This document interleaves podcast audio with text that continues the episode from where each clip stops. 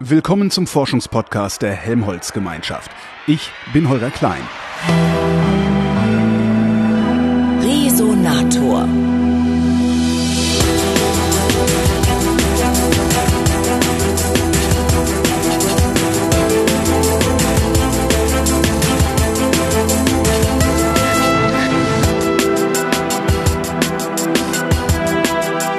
Ich bin nach Freiberg gefahren. Da ist eine Außenstelle des Helmholtz-Zentrum Dresden-Rossendorf und zwar ist das das Helmholtz-Institut Freiberg für Ressourcentechnologie und mir gegenüber sitzt Martin Rudolph, der ist Abteilungsleiter Aufbereitung. Ja, Glück auf, hallo. Glück auf, so begrüßt man Sie hier? Ja, das haben wir noch gar nicht gemacht, ne? Ja, natürlich, wir sind in Freiberg. Äh, und da begrüßen wir uns mit Glück auf, ja. Ist ja ein Ding, ja, wegen der ganzen Bergleute. Genau, das hat Tradition. Hat es irgendwo in Deutschland mehr Tradition als hier eigentlich? Ja, würde ich schon sagen, ja. Also das kann man Glück auf, sagt man im Saarland, ja. im Ruhrpott und im Harz. Aber der Bergbau ist hier am ältesten, oder? Nein, nee, nee um Gottes Willen. Das waren, das waren ja die, die, die Harzer Bergleute, würde ich fast meinen. Und ah, okay. äh, aus dem Süden, die dann vor, wann war das, 850 Jahren hierher kamen. Okay, 851 Jahren. Die haben es woanders erfunden und dann hier weitergemacht. Nee, die haben das ja nicht erfunden. Erfunden, oh, boah, wer hat denn den Bergbau erfunden? Das ist ja schon ewig. Ja, irgendjemand, der mal ein Loch gegraben hat, ja. Ja, genau. Das machen ja die Menschen schon seit, seitdem sie irgendwie Löcher graben können. Ne? So, ich habe jetzt ein Problem. Also, Sie sind Abteilungsleiter Aufbereitung. Ähm, der Chef hat mich hierher geschickt und hat gesagt, red mit ihm über Fluiddynamik. Ja. Erstens, was ist Fluiddynamik? Also ich bin nicht derjenige, über den man mit Fluiddynamik sprechen soll, weil die Fluiddynamik ist äh, ein Teil der Forschungsaspekte, die uns interessiert. Die wird mhm. aber in der Tat in einem anderen Institut des HCDRs durchgeführt. Das heißt, über Fluiddynamik können wir gar nicht sprechen. Nee, nicht direkt. Da wäre es ideal, wenn wir da unsere Kollegin da gehabt hätten, die Frau Eckert, mhm. äh, Professor Kerstin Eckert, die mit mir zusammen in dem Forschungsbereich oder in dem Prozess, der uns sehr interessiert, Flotation tätig ist. Wie heißt der Prozess? Flottation. Flottation. Ja. Was ist das denn? Ja, genau. Das ist im Wesentlichen äh, das, womit wir uns den ganzen Tag beschäftigen. Das ist eines der wichtigsten Aufbereitungsprozesse. Aufbereitung heißt, ähm, ich sag mal, ich vergleiche das immer mit ähm, Aschenputtel. Ja? Mhm. Also wir haben quasi die Aufgabe, unser ähm, Rohstoff, also Erz wäre es, wenn wir jetzt primär wären oder halt irgendwie ein Abfall, ein Sekundärrohstoff. Äh, wir müssen die wertvollen Bestandteile von dem Wertlosen trennen. Ja, das Gute ins Töpfchen, das Schlechte ins Kröpfchen. Äh, und ähm, dafür brauchen wir halt Prozesse. Ja, Aufbereitung ist eine Disziplin der Verfahrenstechnik. Also wir mhm. sind Prozessingenieure ähm, und der Flotationsprozess, der kann das halt recht gut für sehr, sehr kleine Partikelchen, da wo Aschenputtel schon lange nicht mehr zugreifen kann. Wie kleine Partikelchen? Genau, bei der Flotation sind es so, ähm, ja, das, das Fenster, wo wir arbeiten, so zwischen 10 und 100, 200 Mikrometer. Im Vergleich, äh, die Breite des menschlichen Haares liegt immer so bei, wird so mit 70 Mikrometern an, angegeben. Das heißt, ich sag mal so Mehlkorn, Mehlstaubgröße. Es ist wirklich wie Mehl. Welche Partikel interessieren Sie da? Ja, die, die, die einen Wertstoff beinhalten. Also wenn, wenn wir von Erz sprechen, dann sind es halt die Partikel, die irgendwelche Metalle beinhalten. Die liegen aber meist nicht als Metalle in dem Sinne vor, sondern die sind halt in irgendwelchen Verbindungen. Es gibt nur wenige Erze, wie Gold zum Beispiel, da liegt dann in der Tat auch mal, wenn es wir jetzt sagen dazu gediegen vorkommt.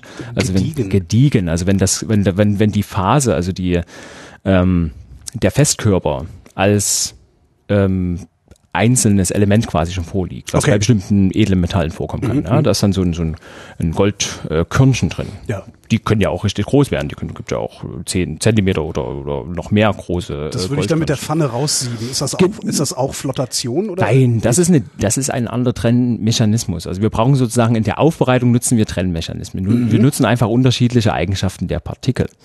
Und das, was man bei dem, äh, bei dieser Pfanne macht, ja, was man so beim Goldschöpfen kennt, ja, und dann mhm. nutzt man im Wesentlichen äh, das Trennmerkmal der Dichte. Mhm. Ja, so Gold hat einfach viel, viel höhere Dichte als jetzt das, was so an Sand noch weiter da im Sediment rumschwimmt. Und das äh, setzt sich in diesem Bewegungsvorgang zusammen mit der Flüssigkeit in der Pfanne, setzt sich das dann nach unten ab. Das funktioniert auch technisch recht gut. Wir nennen das dann halt Dichtetrennverfahren. Äh, da gibt es auch großtechnisch äh, bestimmte Apparate dafür. Die Wie haben dann man die? Äh, das sind Dichtetrennverfahren. Die Apparate haben noch lustigere Namen. Ja. Da gibt es dann zum Beispiel einen Stoßherd, äh, die dafür eingesetzt werden. Da fließen, das ist so fast so ähnlich vom Mechanismus. Ja. Das ist halt ein riesengroßer Tisch. Ja. ja und, und da fließt dann äh, das Material das ist suspendiert, also mit Wasser vermengt, äh, runtergemahlen, fein gemahlen und das fließt dann über so, über so einen Tisch mit Rillen drüber. Und der, der Tisch ist leicht geneigt äh, und der wird ständig angestoßen, so angerüttelt. Ah, okay. Und dadurch schi- schichtet sich das Material dann auch auf, so dass man dann ähm, Aus einen den Bereich hat. Rillen rauskratzen kann, was man gerade haben will. Nö, das fließt dann einfach drüber und die Rillen bewegen das in eine Richtung und das, was dann drüber läuft, läuft dann halt in eine andere Seite dieses Tisches. Das funktioniert aber halt leider nur für Partikel, die immer noch recht grob sind und das, äh, die Rohstoffe, die wir aktuell, aktuell haben, speziell die Primärrohstoffe, die sind mittlerweile so fein verwachsen, weil wir einfach das Grobe haben wir schon lange rausgeholt aus dem Berg, ähm, dass diese Trennmethoden dann auch nicht mehr immer zum Ziel führen. Und deswegen brauchen wir immer Methoden, die immer feinere Partikel voneinander trennen können. Und das kann dieser Prozess der Flotation sehr, sehr gut.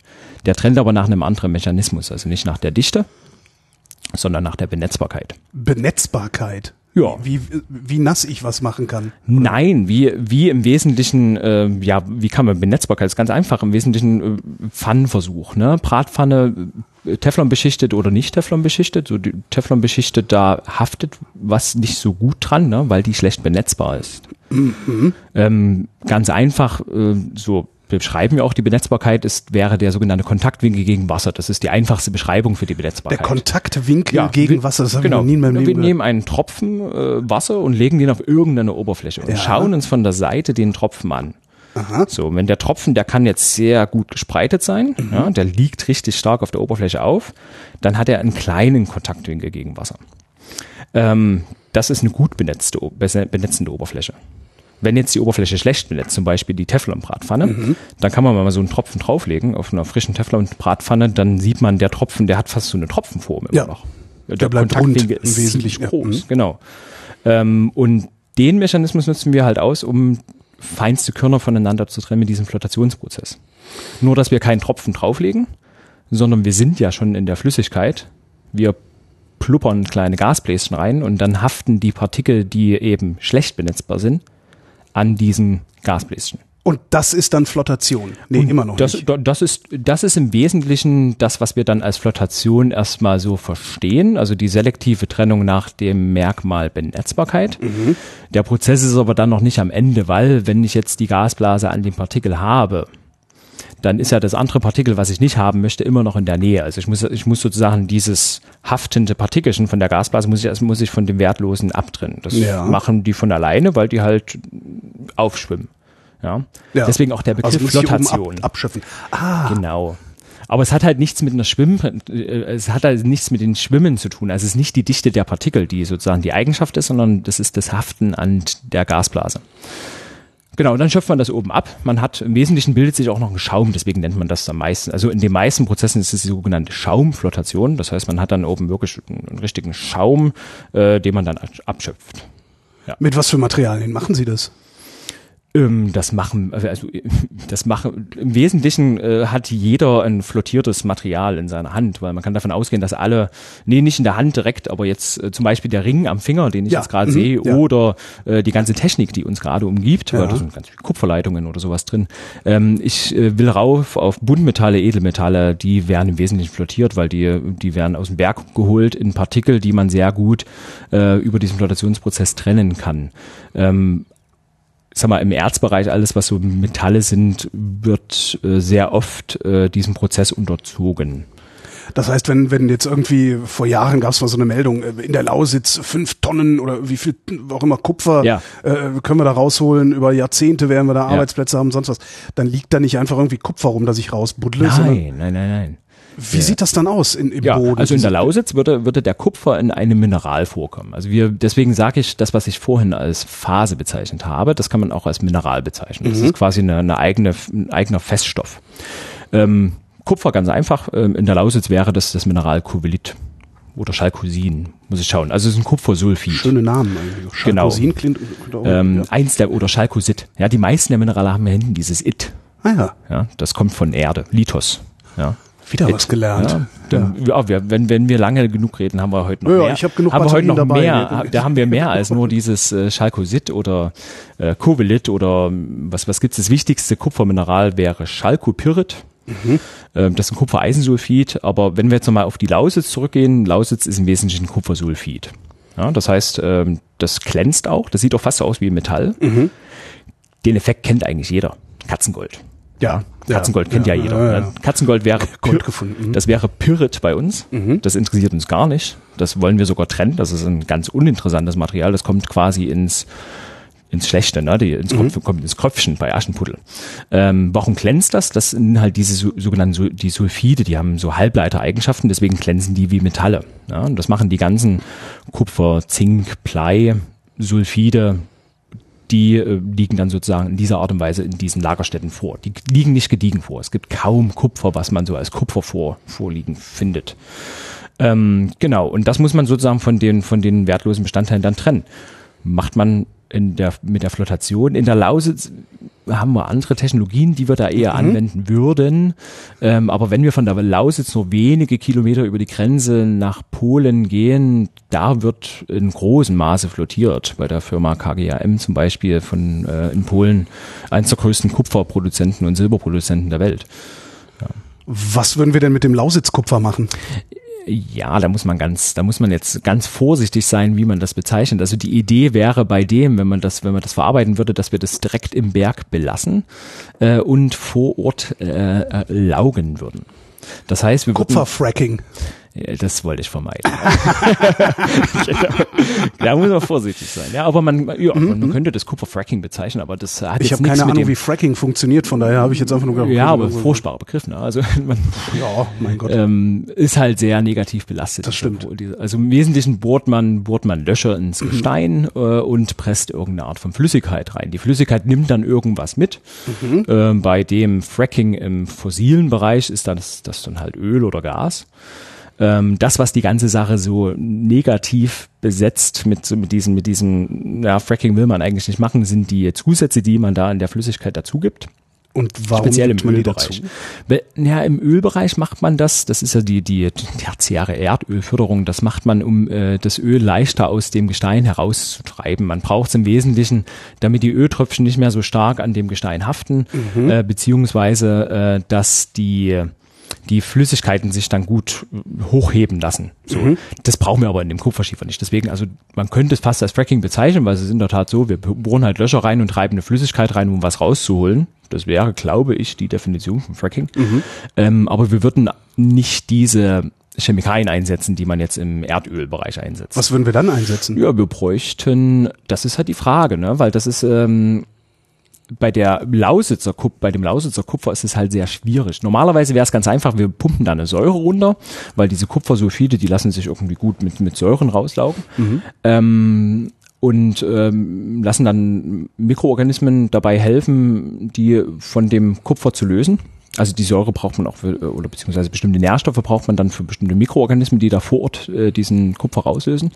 Das Problem bei dem Kupferschen, äh, bei der Kup bei, bei der Lausitzer, ähm, bei dem Lausitzer Kupferschiefer, man nennt diese Lagerstätte Kupferschiefer-Lagerstätte, ist, dass da ähm, umgebendes Gestein ist, was einfach diese Säure aufbraucht. Das heißt, wir müssen da im neutralen pH-Bereich äh, Methoden finden. Und da wurde auch am, ähm, ja, bis vor wenigen Jahren hatten wir da noch Projekte, laufen gerade noch aus, glaube ich. Ist nicht bei mir in der Abteilung, wir haben auch eine Abteilung Biotechnologie, die das betreibt, ähm, die dann ganz gezielt nach neuen Mikroorganismen gefunden haben, die im neutralen pH-Bereich das Vermögen zu tun. Das können sie auch prinzipiell. Was für Mikroorganismen sind das? Also so das, Oh, die Namen, die, normalen sind- Bazillen, die, Namen- ich mir so vorstelle. Ja, ja, ja, ja, klar. Also äh, ist jetzt nicht ganz mein Ah, Metier, aber, wa- was, was machen die dann nochmal da, die Mikroorganismen? Also ich pumpe da jetzt eine, eine, eine äh, pH-neutrale Flüssigkeit rein.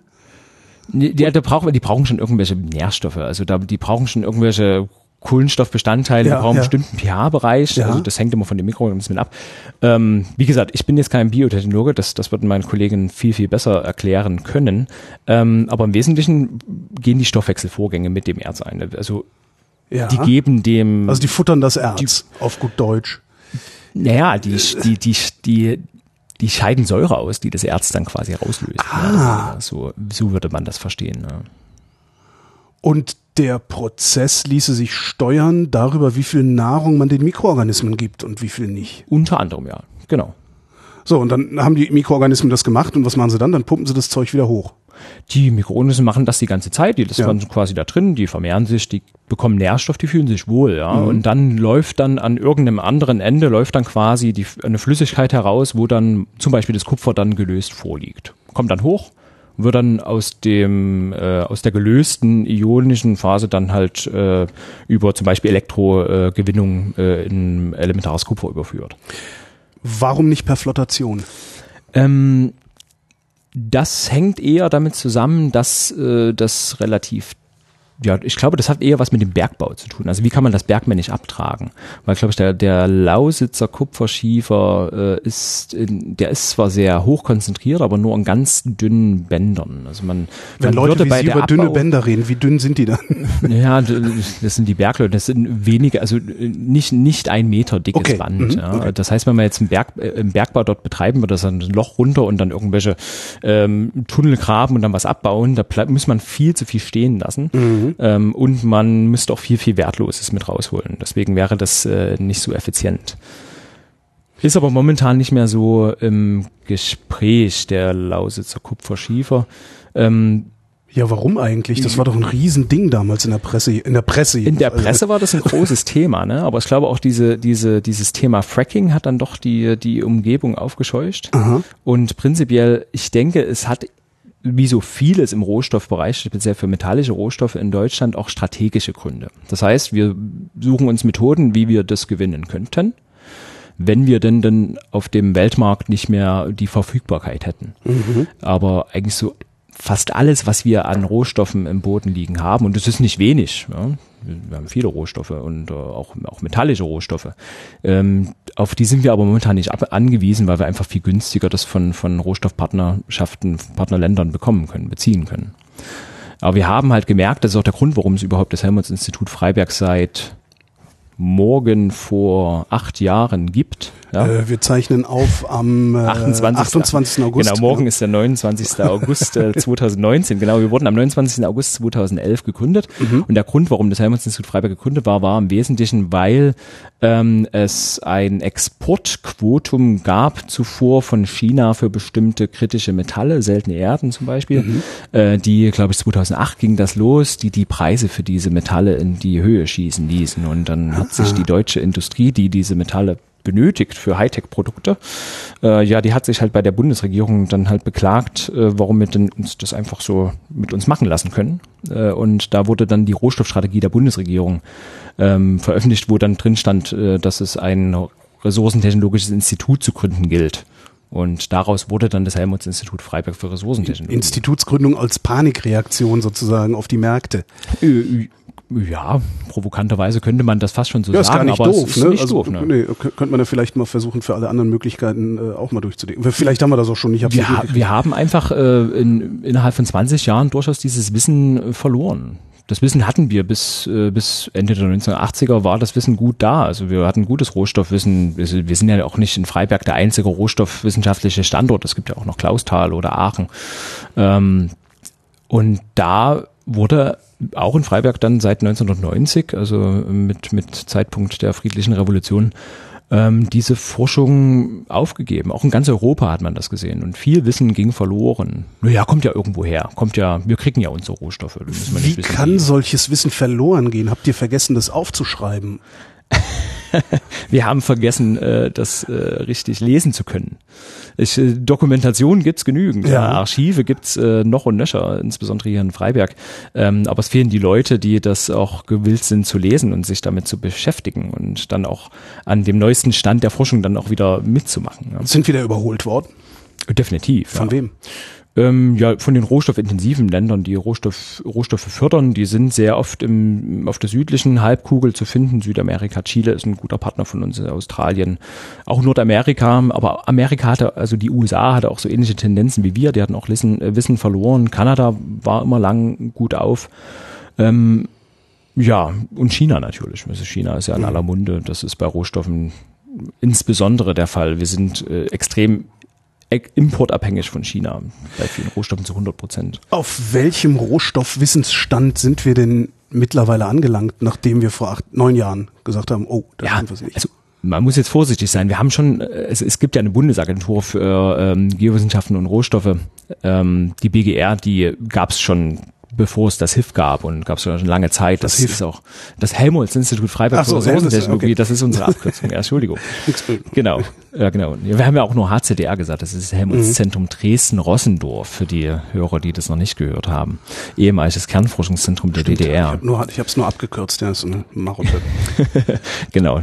Ähm, ja, gab es die Bundesanstalt für Geowissenschaften und Rohstoffe, die hat natürlich Rohstoffwissen. Äh, hier geht es jetzt explizit um die Technologien, damit wir auch wieder Rohstoffe gewinnen könnten oder zumindest wissen würden, wie wir die Rohstoffe gewinnen können, die zum Beispiel in der Lausitz liegen, die im Erzgebirge in großen, äh, großen Mengen vorhanden sind. Ähm, wenn man die Not hätte, dies zu tun. Ja. Was für Rohstoffe haben wir denn eigentlich in Deutschland? Oder wahrscheinlich ist eher die Frage sinnvoll, was wir nicht haben, ne? Ja, was haben wir nicht? Also äh, Gold. Ich glaube, Gold haben wir nicht unbedingt Okay. so viel. Ne? Ähm, Hat die Bundesbank genug von. hat die Bundesbank genug von. ähm, also es ist festzustellen, dass wir bezüglich Metalle und meistens reden wir von metallischen Rohstoffen. Also äh, Eisen, äh, Ja, Eisen Kupfer, ist so, das, das, so, genau, Eisen, Kupfer, Zink, ähm, aber auch die ganzen, ich nenne sie gerne Vitamine des Periodensystems, ähm, seltene Erden, Germanium, Gallium, Indium, das sind ja auch alles irgendwo Metalle oder Halbmetalle, äh, ja, nee, genau, Metalle, die, äh, die wir halt irgendwie benötigen für ja, für die Energiewende zum Beispiel, ja. Wenn man schaut, aus was so ein, so ein Windrad gebaut ist oder was da so alles in so einer Elektrobatterie steckt, äh, eine Lithium-Ionen-Batterie. Lithium, gutes Beispiel. Da kommen wir auch zu den Punkten, die wir durchaus haben. Ja. Ähm, seltene Erden gibt's, ja, gibt eine Lagerstätte bei Leipzig.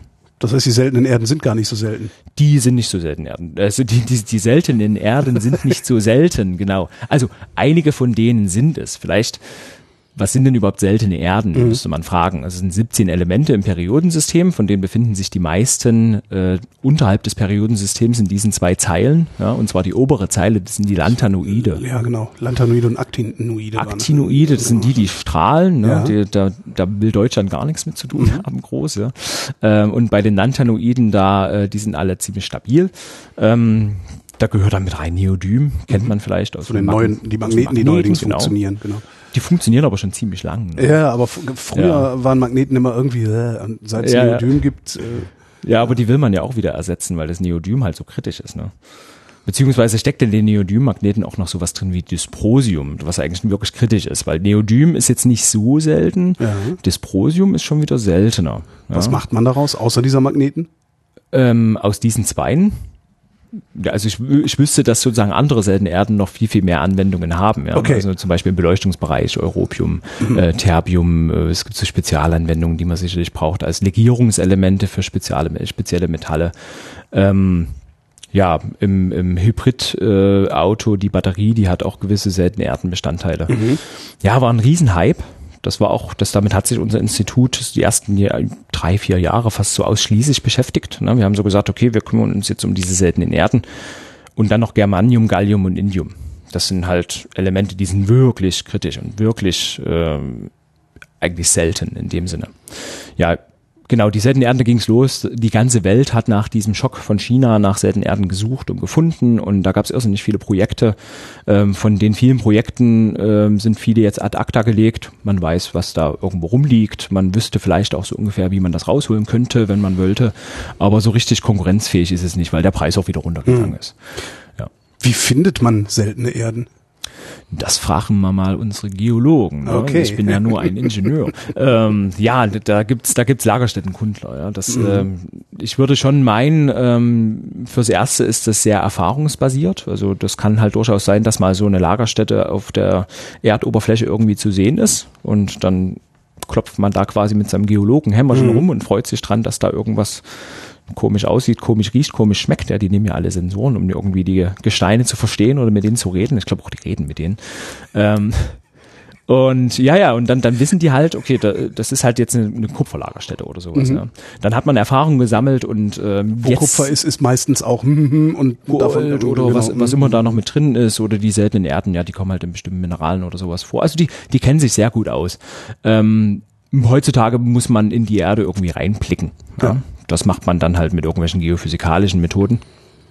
Ähm, oder wir machen das auch gerne mit Drohnen bei uns im Helmholtz-Institut Freiberg. Wir fliegen quasi so über die Landschaften und schauen damit so hyperspektralen Kameras äh, mhm. und können dann aus diesen Wesentlichen ja elektromagnetischen Informationen, also Farbinformationen, ähm, durchaus verstehen, wo es sich lohnen würde, äh, da mal Löcher reinzubohren. Ja, das wäre ja dann eine ziemlich teure, invasive Methode, um dann wirklich versuchen zu finden, ob da was vorliegt. Ach, ist Bohren so teuer? Das ist schon recht teuer, oh. ja. Da muss man schon einiges an Geld zusammensammeln. Ja gut, es also reicht nicht drei Meter tief zu bohren. Ja, ne? ja. das reicht. Das sind schon ein paar hundert Meter und ja, dann muss man noch Statistik betreiben, ne? weil die, die Geldgeber, die, die wollen dann auch immer genau wissen, wie viel da so in so einem Erzkörper drinsteckt, wie der Erzkörper aussieht, wie lange man den abbauen könnte. Ähm, ja, bevor man das macht, äh, macht man quasi erstmal diese nicht invasiven Methoden. Wenn Sie sagen, man muss sich überlegen, wie man das Zeug aus dem, aus dem hm. Boden rauskriegt, naiverweise würde ich sagen, ja, grab ein Loch, hol's raus warum macht man es nicht immer so? Ja, wenn man das, wenn, wenn das so geht, macht man ja oft so. Es gibt ja genügend Löcher auf der Erde, die kann man von Weltall aus ja. sehen. Äh, dann macht man das genauso. Das ist der Tagebau. Dann gräbt man ein Loch und holt das so raus. Ähm, gibt aber viele Lagerstätten, die sind nicht so auf der Oberfläche expositioniert. Da kann man, da wird, könnte man ein Loch graben, da würde man aber erstmal ganz, ganz viel, wäre der Randdurchmesser, ganz viel schwitzen, bevor ja. man da rankommt. Okay. Das kostet so viel Geld. Ne? Ähm, ja, aber einen Stollen reintreiben? Ja, das hat man ja quasi über die letzten Jahrhunderte auch ja. betrieben. Wir haben ja einiges an Hunderten von Kilometern Löchern hier im Erzgebirge. Ähm, was auch gut ist im Sinne von, dass wir verstehen, was so unter Tage so äh, ähm, alles noch vorliegt und, und zu finden ist. Ähm, ja, aber das ist so der, der typische Weg. Also es gibt ja die Methode des Tagebaus, macht man mhm. von oben ein Loch rein, kann man auch sehen, die Löcher sind immens groß, ne, wenn man so mal in Südamerika schaut. Ich komme aus Nordrhein-Westfalen, also ich kenne. Ja, ja, gut, okay, wir haben ja noch, genau. Ja, aber da haben, da haben wir nachts, nachts am Rand gepicknickt und äh, die Bagger betrachtet und so. Ja, ja, ja na, das genau. Das sind natürlich jetzt nicht so extrem tiefe Löcher. Also im, im, im, im absolut, ja. ähm, ja, aber da hat man ja genau das Gleiche. Ja. Die, die Steinkohle, da macht man ja auch kein großes Loch. Die holt man aus ja. sehr großen Teufen, aus großen Tiefen raus, weil die einfach nicht an der Oberfläche expositioniert sind. Das heißt, diese äh, äh Ausschwemmmethode ist eigentlich weniger invasiv als ein Stollen zu graben. Ne? Ja. ja ja, wir nennen das dann quasi In-Situ-Mining, ne? so ja. In-Situ-Leaching, In-Situ-Mining. Also das, das klingt ja nicht so schlimm wie Fracking. Ähm, dieses In-Situ-Leaching wird auch momentan so gesehen, dass es so die Zukunft ist. Ähm, man muss da nicht so viel Aufwand betreiben. Die, ja, die, die, die Nachbarschaft ist nicht so sehr gestört. Aber es hinterlässt trotzdem Löcher. Ah, nee, keine Löcher, aber es hinterlässt Kavernen dann. Es, ja, die Frage ist halt sozusagen, ob man wirklich das, was man rausholen will, dann genau auch bekommt oder ob irgendwo was anderes noch hinläuft, was dann irgendwelche Verunreinigung, Schwermetalle, irgendwelche Störstoffe dann quasi ins Grundwasser oder irgendwo. Gut, aber das Problem haben wir beim Stollenbergbau auch, ne? Das, darum pumpen wir da jetzt bis zum St. Nimmerleinstag ab. Das hätte man da genau auch, aber man würde halt nicht so, so intensiv da so kleine Lösch, Löschlein graben. Man okay. macht ja quasi so, hm, so einen Schweizer Käse oder sowas. Ja. Bei den Stollen sind es ja doch größere Kavernen, die man da so hinterlässt und kontrollieren kann. Zurück zur Flottation. Ja. Ähm, wenn jetzt das Lausitzkupfer als Schaum dann da oben rauskommt und mhm. abgeschöpft und so, kämen Sie dann dahin, also würden Sie dann per Flottation das Kupfer da wieder rausholen oder gibt's da dann gerade bei dem, bei dem Also die Beschreibung, was Sie jetzt gerade gesagt haben mit dem Schaum rausholen, das ist ja so dann der Flotation. Ach so, das war schon der Flotation. Ja. ja genau. Also wir, wir können ja mal von der von der Lausitz dann quasi über die Grenze gehen. Okay. Das sind auch Partner, die wir haben. Aktuelles EU-Projekt zum Beispiel, da ist auch die KGM beteiligt. Das ist in der Nähe von von Breslau gibt's da sehr große Lagerstätten, äh, Lubin. Ähm, kann man auch wunderbar auf Google Maps sehen äh, was da getrieben wird. Ist kein, mhm. kein, kein Loch, ja. ja. das ist unter Tage, äh, aber man sieht durchaus die, die, die Abraumhalten oder so, mhm. so Geschichten oder die ähm, Rückhaltebecken für irgendwelche Wässer. Ähm, dort wird direkt flottiert. Also man holt quasi das, das Erz raus und ist dann dort ja, die haben Glück, die haben vielleicht zwei, drei Prozent Kupfer in so einem, in so einem Berg. Äh, das ist jetzt in anderen Kupferlagerstätten in Chile, dann geht man nur noch auf weniger als ein Prozent, 0,4 Prozent. Also es ist irrsinnig viele Menge Material, was man da ja. rausholt, was gar nicht wirklich benötigt wird, ja. Ähm, und ja, dafür ist halt im Wesentlichen der Flotationsprozess da, weil der soll sozusagen aus diesen 0,4 Prozent oder halt dann in der, in der heimischen äh, im heimischen Kupferschiefer etwas mehr Prozent, ähm, müssen wir dann hochgehen auf bis 30 Prozent in etwa. Erst dann lohnt sich dort das Kupfer rauszulösen. Ja, weil das sind dann wirklich Methoden, thermische Methoden oder ähm, hydrometallurgische, also chemische Methoden, um dann das Kupfer dort rauszulösen. Das macht man jetzt nicht an einem, an einem Gestein, welches nur ein Prozent Kupfer hat. Mhm. Also da kommen wir jetzt als Aschenputtel und machen aus den 1% 30 Prozent. Ja, und das funktioniert mit der Flotation. Das heißt, wir malen im Wesentlichen äh, diesen, diesen, diesen Erzkörper auf. Kommt ein nettes, netter Begriff dann rein. Wir schließen den auf, mhm. machen eine Aufschlussmalung. Äh, wir befreien sozusagen die wertvollen Körnchen von den wertlosen Körnchen. Ähm, und dann kommen eben äh, dieser Flotationsprozess zum Tragen. Wir geben einiges an Reagenzien, einiges an Chemikalien dazu wie, wie ein Rezept, was man da entwickelt quasi. Ähm, die Chemikalien haben unterschiedliche Aufgaben. Die sollen halt dafür sorgen, dass zum Beispiel jetzt die Kupferminerale dann auch schlechter benetzbar sind. Mhm. Ja. ich hätte gedacht, dass sie das ohnehin schon sind. Die sind, also interessanterweise sind die Sulfide die haben eine leicht schlechtere Benetzbarkeit. Man erhöht aber diese, diese, diese leicht schlechtere Benetzung noch stärker, man verstärkt diesen Effekt. Äh, und ähm, das ist dann auch der Siegeszug dieses Prozesses Anfang des letzten Jahrhunderts gewesen, weil man eben solche Chemikalien gefunden hat, entwickelt hat, äh, die ganz selektiv, das heißt äh, nur an dieses Kupfersulfid anlagern und nicht an das umgebende Gestein. Mhm.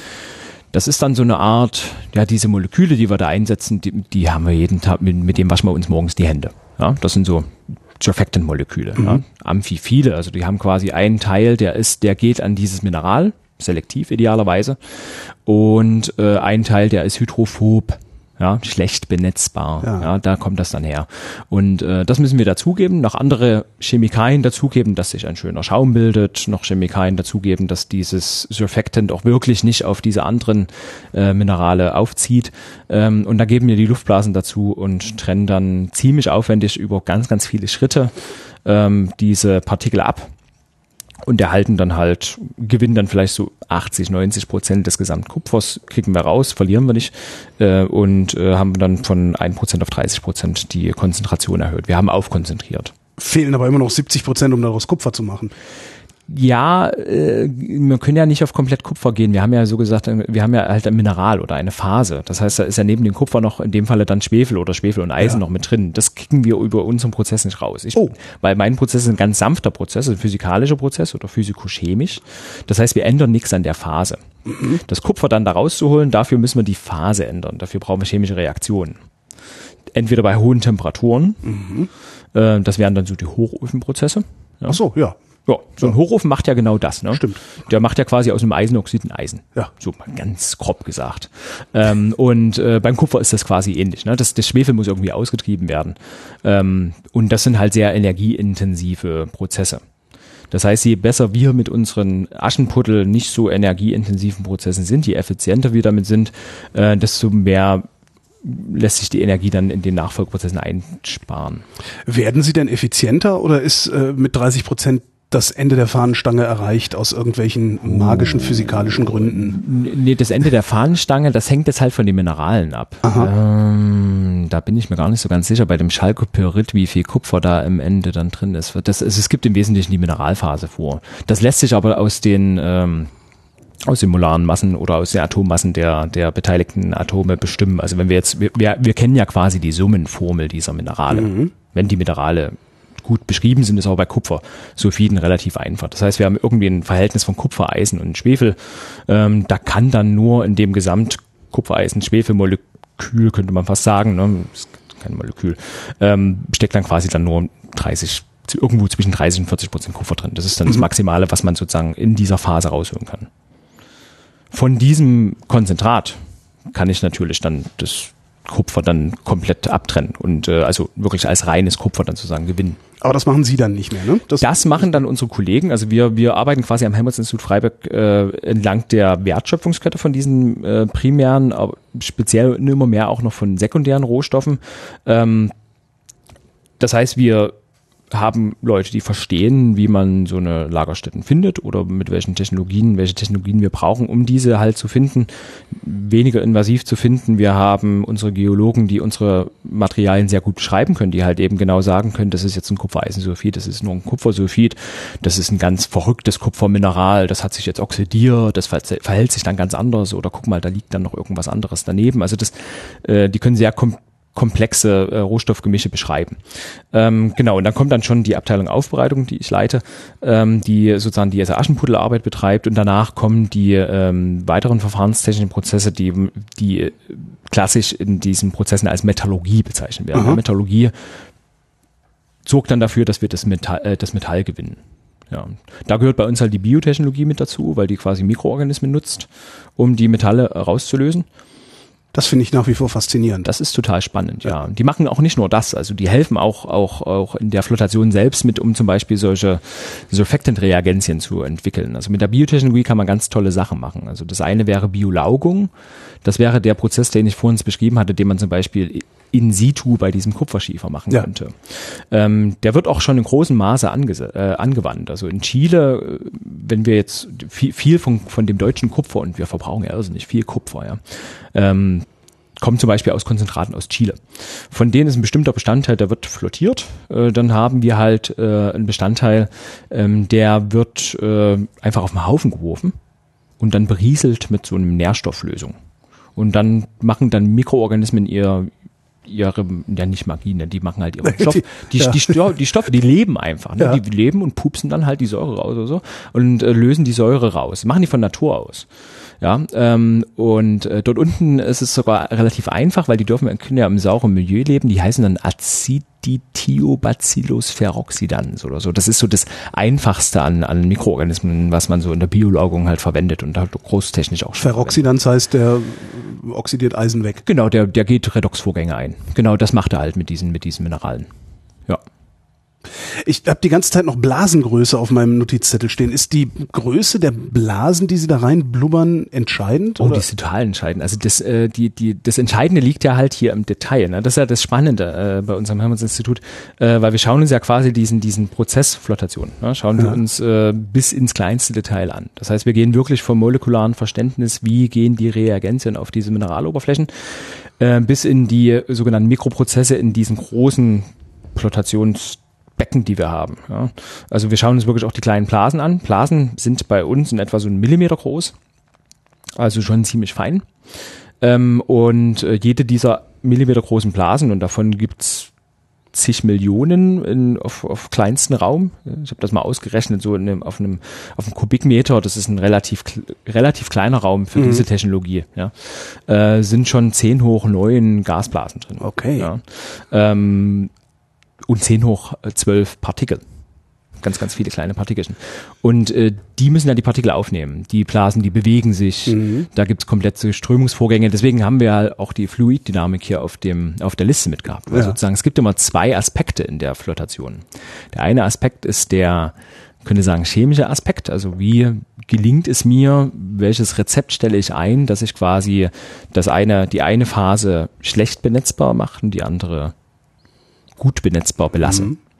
Und die andere Disziplin wäre dann die Fluiddynamik oder Hydrodynamik, äh, die im Wesentlichen dann beschreibt, wie bilden sich die Blasen, wie muss ich das durchmischen. Da herrscht eine irrsinnige Turbulenz in dem System, ähm, sehr komplexe Strömungsvorgänge, bis dann diese Partikel, die Blasen, nee, die Blasen die Partikel aufsammeln äh, und dann in den Schaum aufsteigen.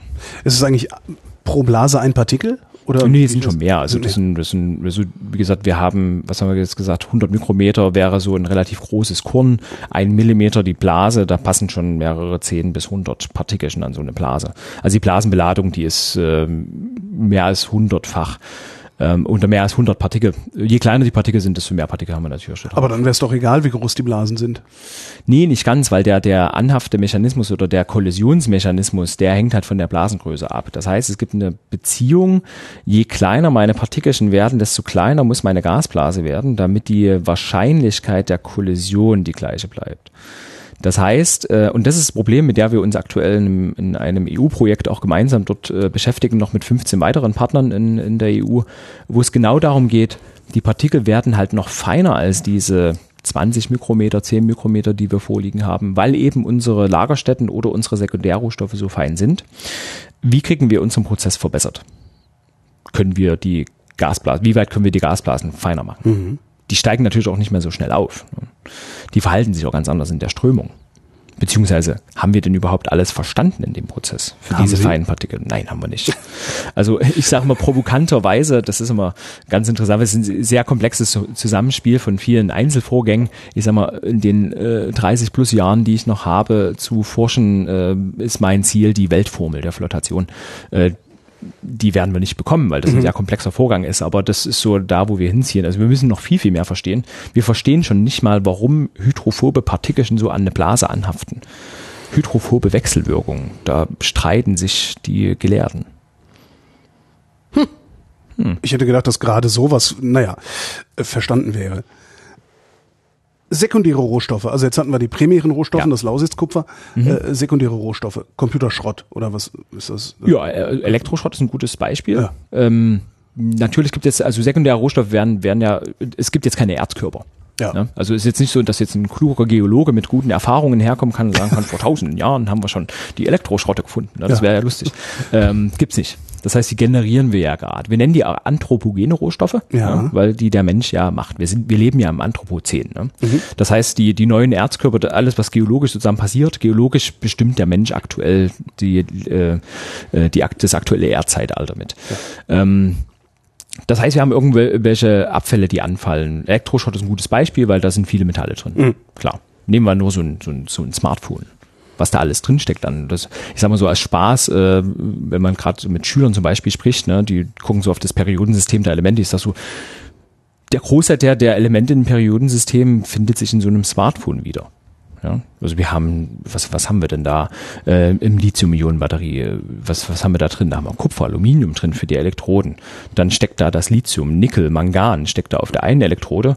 Dann haben wir noch Graphit. Gut, das Kohlenstoff klingt relativ unspektakulär, aber ein sehr teurer Rohstoff. Das Graphit steckt auf der anderen Elektrode. Ja, und äh, gut, Wasserstoff und Sauerstoff und sowas haben wir sowieso immer mit dabei. Ähm, gucken wir mal ins Display. Ja, der Grund, warum wir da überhaupt drauf rumschmieren können auf diesem Display. Das würde ich ja auch gerne mal kapieren. In, äh, ja, wir brauchen halt irgendeine leitfähige Schicht. Mhm. Und da müssen wir auch noch durchgucken können, damit wir auch noch den Bildschirm sehen. Ne? Und diese Schicht äh, gibt so diese, diese, diese ähm, Abkürzung ITO dafür. Ja, und da steckt dann auch der Rohstoff drin, Indiumzinnoxid. Ja, und da steckt halt sowas drin wie Indium. Super kritisches und äh, sehr, sehr seltenes Metall, was in Freiberg entdeckt wurde übrigens. Aha. Ja, und ähm, ja, was haben wir? Die Batterie, wir haben das Display. Ähm, da gibt's dann noch Tantal. Es gibt vielleicht schon mal gehört von diesen Konfliktrohstoffen. Ja. Tantal, Ko äh, Kobalt, die halt Coltan. Äh, Coltan, genau. Coltan wäre quasi Tantal und Niob, ne? Das sind so Ah, okay. die kritischen Dinge. Kolumbit und Tantalit, das ist so eine Mischung. Da kommt Coltan her, ne? Ko- Kolumbit und Tantalit. Und die sind halt von der geologischen Verteilung halt sehr zentralisiert auf äh, die Zentralafrikanische Republik Kongo ne, Ja. zum Beispiel. Und dort werden Kriege mit den mit den äh, Erlösen aus diesem Kleinstbergbau, wo auch Kinderarbeit äh, herrscht, äh, werden da Kriege finanziert. Also Die von das- Kindersoldaten geführt werden. ja, ja. Das alles in, in, in unserer Hand.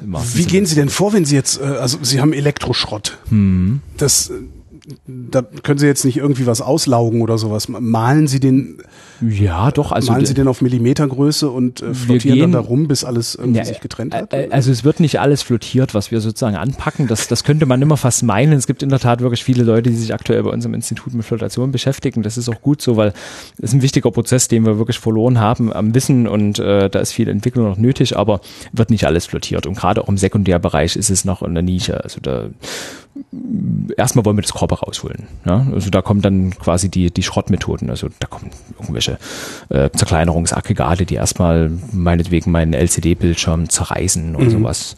Ähm, das Beste oder äh, fast am Anfang steht immer noch der Mensch, der das irgendwie erstmal so händisch zernimmt, vielleicht auch irgendwelche kritischen Aggregate bei einem Kühlschrank, irgend so ein kritisches Aggregat entfernt. Ja, und dann wird es genau im Wesentlichen schon so wie beim Erz gemacht. Das heißt, wir zerkleinern das. Wir müssen das wieder aufschließen. Ja, und dann kommen irgendwelche Trennmechanismen.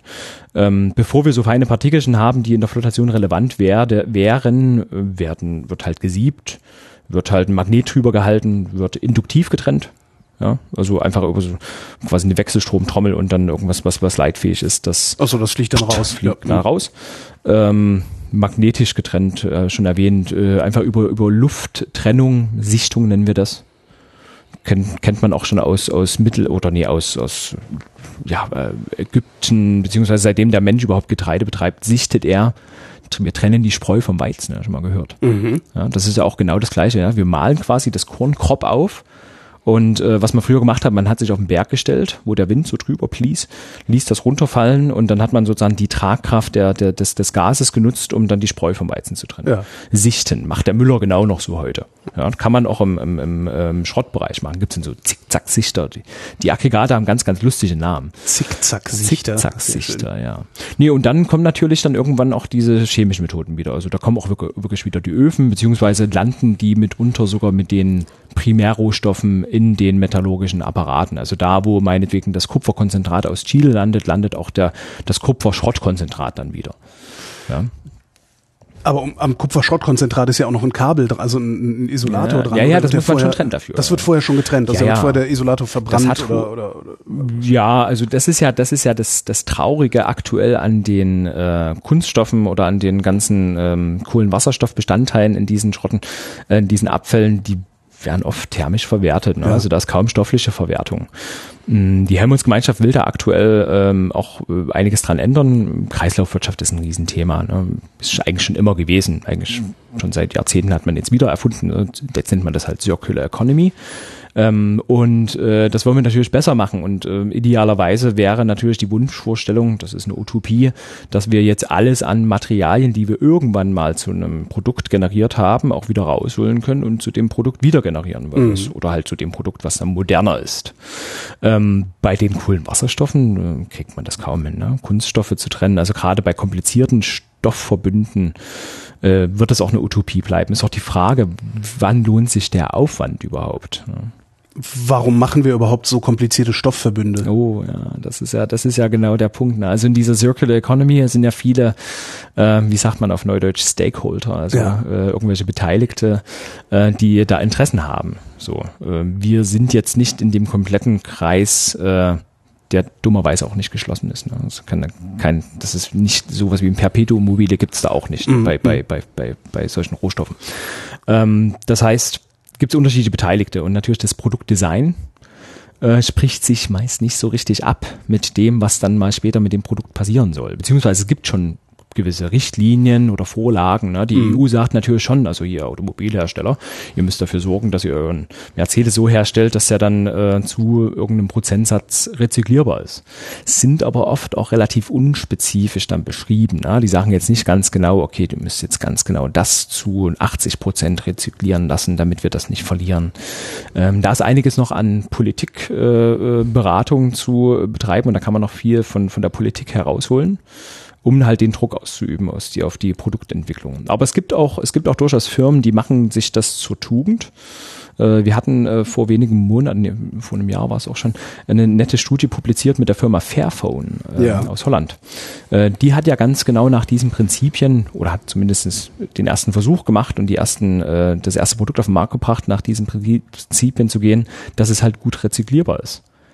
Neben denen, dass wir auch wissen, dass die Rohstoffe nicht aus irgendwelchen politischen Konflikten oder sowas kommen, also auch noch lizenzierte Rohstoffe, äh, modulare Bauweise, weil Schrott ist ja eigentlich nur das Letzte, was wir haben wollen in so Ja. einer zirkularen äh, Wirtschaft. Ne? Das Beste wäre eigentlich Wiederverwendung, Reparatur, ähm, Komponenten wiederverwenden, aber da können wir ja mal vergleichen. Widerspricht natürlich der kapitalistischen Verwertungslogik, in der wir uns befinden. Ja, ja, ja, ja, ja. Aber das, das, da, da, das, das beurteilen wir manchmal muss man sagen, zum Glück nicht, obwohl das natürlich alles Teil des Ganzen ist. Ne? Das ist ziemlich pervers mitunter. Ich wollte gerade fragen, ist Hm. das nicht frustrierend, der Job, den Sie machen? Als Ingenieur beziehungsweise als Wissenschaftler ist das spannend, weil wir immer Fragestellungen bekommen. Ja. Wie gesagt, wir, wir haben halt mit den seltenen Erden angefangen, spricht gerade niemand mehr davon. Jetzt sind es halt Batterierohstoffe, ja, weil alle gerade so Hype gehen auf die Batterierohstoffe. Ebbt auch schon wieder ab. Ne? Achso, was ist denn der nächste Hype? Was ist denn der nächste Hype? Ähm, Brennstoffzellentechnologie. Ja, ne? Das, ja, ja, äh, da müsste man, eigentlich müssen wir, das ist eigentlich auch unsere Aufgabe, müsste unsere Aufgabe sein, immer so ein Technologie-Monitoring, um Mhm. zu gucken dann im Wesentlichen, wo kommt denn, was, was ist denn als nächstes gefragt? Damit wir dich wieder erschrecken und dann sagen, oh, jetzt haben wir ganz verschlafen, dass wir aktuell Kobalt brauchen und nicht mehr Neodym oder Mhm. irgend sowas, ne? Ähm, Brennstoffzellen, sicherlich ein Thema, ja. Ähm, kenne ich jetzt nicht den Materialmix. Aber das Gute, was halt weniger frustrierend ist, die Dinge wurden immer komplexer und das Komplexe macht natürlich das wissenschaftliche Arbeiten dann sehr interessant. Äh, Gibt immer was zu tun. Äh, frustrierend ist es natürlich schon, weil wir natürlich sehen, was wir für einen Raubbau betreiben als Mensch. Ähm, was aber auch wieder gut ist, weil wir können das natürlich den Leuten mitteilen. Wir können das der Politik mitteilen, wir können das der öffentlichen Gesellschaft mitteilen und vielleicht kann man dadurch ja auch das Handeln äh, sozusagen äh, etwas schärfen oder so die Sinne schärfen dafür, wie, wie wir mit Rohstoffen umgehen. Haben Sie das Gefühl, dass es das funktioniert? Ich denke schon, ja. ja. Das funktioniert sehr gut. Gut, sicherlich sind wir hier in Freiberg auch in einer Region, wo man einen ganz anderen Bezug zu Rohstoffen hat, weil mhm. halt hier seit 250 plus Jahren äh, mit Rohstoffen Forschung betrieben wird und seit 850 Jahren, da kommt ja der Name her. Ne? Die Leute sind ja eigentlich nur hierher gekommen wegen der Rohstoffe. Ja, Freiberg, ja. ja. da hat halt, hat halt der Otto gesagt, äh, könnt ihr buddeln. Hier ist frei. Ja. Genau. Gibt's Freibier dazu. ähm, genau. Da ist natürlich ein anderer Bezug, aber ich denke schon, also ich habe schon das Gefühl, dass das, äh, dass das immer mehr Gehör findet und auch Teil dieser dieser Bewegung wird des Bewusstseins der Schädlichkeit des Menschen. Also mhm. nicht nur dieses CO2, sondern gerade auch die Rohstoffe. Und an den Rohstoffen hängt auch sehr viel Energieverwendung, Wasserthematik ja, was wir an Wasserverbrauch äh, haben, teilweise in, in Konflikt stehend mit den mit mit irgendwelchen Bevölkerungsschichten, ähm, äh, die dann im, in der Nähe vom Bergbau leben, nicht bei uns in der Region. Ne? Ich wollte gerade fragen, also das, das sind alles Probleme, die wir in der Bundesrepublik eigentlich gar nicht haben, ne, sondern das ja indirekt. Ne, also, kam gestern von der Firma K plus S. Das ist jetzt weniger ja, Metall, ne, aber wir haben ja Bergbau. Ja, hm, die haben die haben natürlich ein anderes Wasserproblem, aber die müssen natürlich auch sorgen dafür, dass die dass die Leute ringsherum jetzt nicht irgendwie ähm, schlechtes Grundwasser haben. Ja, die hatten ja über Jahre Jahre das Problem, dass die im Grunde die Werra vergiftet hatten. Ne? Das, ich sag mal lieber nicht vergiftet, weil ja, die machen natürlich auch. Äh, Na, mittlerweile haben sie es, glaube ich, im Griff, aber da gab es ja fürchterliche Auseinandersetzungen ja, ja. Vor, vor 20 Jahren oder so. Ja, ist richtig. Mhm. Ich bin am Institut für mechanische Verfahrenstechnik. Jetzt ist Flottation sicherlich nicht die einzige mechanische Verfahrenstechnik, mit der Sie hier arbeiten, oder? Also wir sind am das Institut mechanische Verfahrenstechnik sind unsere Kollegen an der Universität. Wir also. arbeiten intensiv mit der TU Freiberg zusammen. Ja. ja. Und dann gibt es das Institut für mechanische Verfahrenstechnik, Aufbereitungstechnik. Ich bin äh, mechanischer Verfahrenstechniker, ich bin Verfahrenstechniker, Chemieingenieur. Ähm, mechanische Verfahren sind im Wesentlichen quasi ich sag mal, mechanische Stoffwandlungsprozesse. Nicht Stoffwandlungsprozesse, aber wie können wir Sachen voneinander trennen? Mhm. Was sind die einfachsten mechanischen Verfahren betreibt der Mensch zu Hause auch, ja, zerkleinern. Ja. Sieben machen die Kinder im Sandkasten. So ja. ein mechanisches Verfahren. Kann man auch, äh, kann man sogar Wissenschaft mit betreiben. Auch in der Zerkleinerung, da so viele noch nicht verstanden. Ja. Wie in der Zerkleinerung ist vieles nicht verstehe. Ich tue es in den Sack, hau mit dem Hammer drauf, dann wird's kleiner. Ja, aber ja, großtechnisch das sieht es ja ganz anders aus. Also, also zum Beispiel Zement. Ah, ja, aber mit Zement dann nimmt man nicht unbedingt einen Hammer. Ja. Also Zement ist ein gutes Beispiel. Aber man sagt ja, die, ähm, wie viel, das sind, das sind vier Prozent der Elektroenergie in der Volkswirtschaft, in der industriellen Volkswirtschaft geht in die Zerkleinerung. Das ist ja nicht viel. Ja. Ja, aber was hast, warum, ich, ich, warum haben wir das noch nicht verstanden? Oder was ja, wir haben wir mit Zerkleinerung nicht verstanden? Äh, wir haben schon viel, nee, wir haben schon viel verstanden. Gerade ja. auch in Deutschland hat man viel verstanden und dadurch auch neue Zerkleinerungsaggregate äh, äh, entwickelt. Aber ich sag mal, es ist ein hoch ineffizienter Prozess. Ja. Von dieser Energie, die ich eintrage, landen wenige Prozent, je nachdem, wie man das betrachtet, Prozent oder weniger, in der eigentlichen Aufgabe, Sachen klein zu machen. Ähm, da kann man, da ist viel Optimierungsbedarf da. Ja, das kann man durch die Aggregate machen und ähm, da ist in dem Sinne halt noch nicht so richtig äh, verstanden bei den komplexen Verbünden, die wir haben. Ja, wir haben ja immer irgendwie Gemenge, also irgendwelche, wir haben ganz viele Phasengrenzen, sagen wir. Ne? Äh, und die Phasengrenzen können wir für uns nutzen, weil wir Was wollen ja auch. Phasengrenzen? Ja, wenn jetzt zum Beispiel ein Mineral oder eine Phase, also ein, ein, ein Partikelchen an einem anderen Partikelchen dranhängt und ja. so ein Verbund verbunden ist. Ja. Achso, die, ähm, die Grenzfläche sozusagen die zwischen den beiden, die zu, die zu, die zu. Ja. Wir zerkleinern ja weniger ähm, ein Block gleichartiges Material. Ja. Ja. Speziell auch in der Aufbereitungstechnik. Wir wollen ja, wollen ja was voneinander trennen. Ähm, und ähm, man ist viel Optimierungsbedarf da, wenn man schon alleine versteht, wie der, die, der Zerkleinerungsmechanismus auf die Selektivität der Trennung einwirkt. Da gibt es viele, viele Forschungsprojekte, die sich damit beschäftigen. Zum Beispiel, indem man das mit Mikrowellen vorbehandelt oder indem man Elektroimpulse drauf gibt oder sowas, ähm, um halt dort selektivere Zerkleinerungen, damit halt ein hohes Einsparpotenzial für ähm, Energie äh, herbeiführt. Ähm, genau. Ich bin, ich bin in meinem Verständnis von Zerkleinerung auf, auf dem, beim Malen stehen geblieben. Ja, wir nennen das auch Malen. Also die, äh, der erste Punkt in der Zerkleinerung, das ist die Kropfzerkleinerung, das, das nennen wir Brechen. Ja. ja? Das ist wie so ein diese, Hammer. diese riesigen Backenpressers bei diese, uns. diese Geräte, die dann so ineinander laufen, so riesige Zähne haben, wo in Filmen immer der Bösewicht am Ja, Ende da, das, ne? die, die sind aber weniger im Primärbereich, die kommen im Okay. Sekundärbereich. Also mein, mein LCD-Bildschirm werfe Ja. ich da rein. Das ist nämlich Okay. ein Schredder. Ja, der zerschreddert, weil der Ja. hat andere Mechanismen, der zerreißt halt. Ja, Da gibt's Scherungen, ja.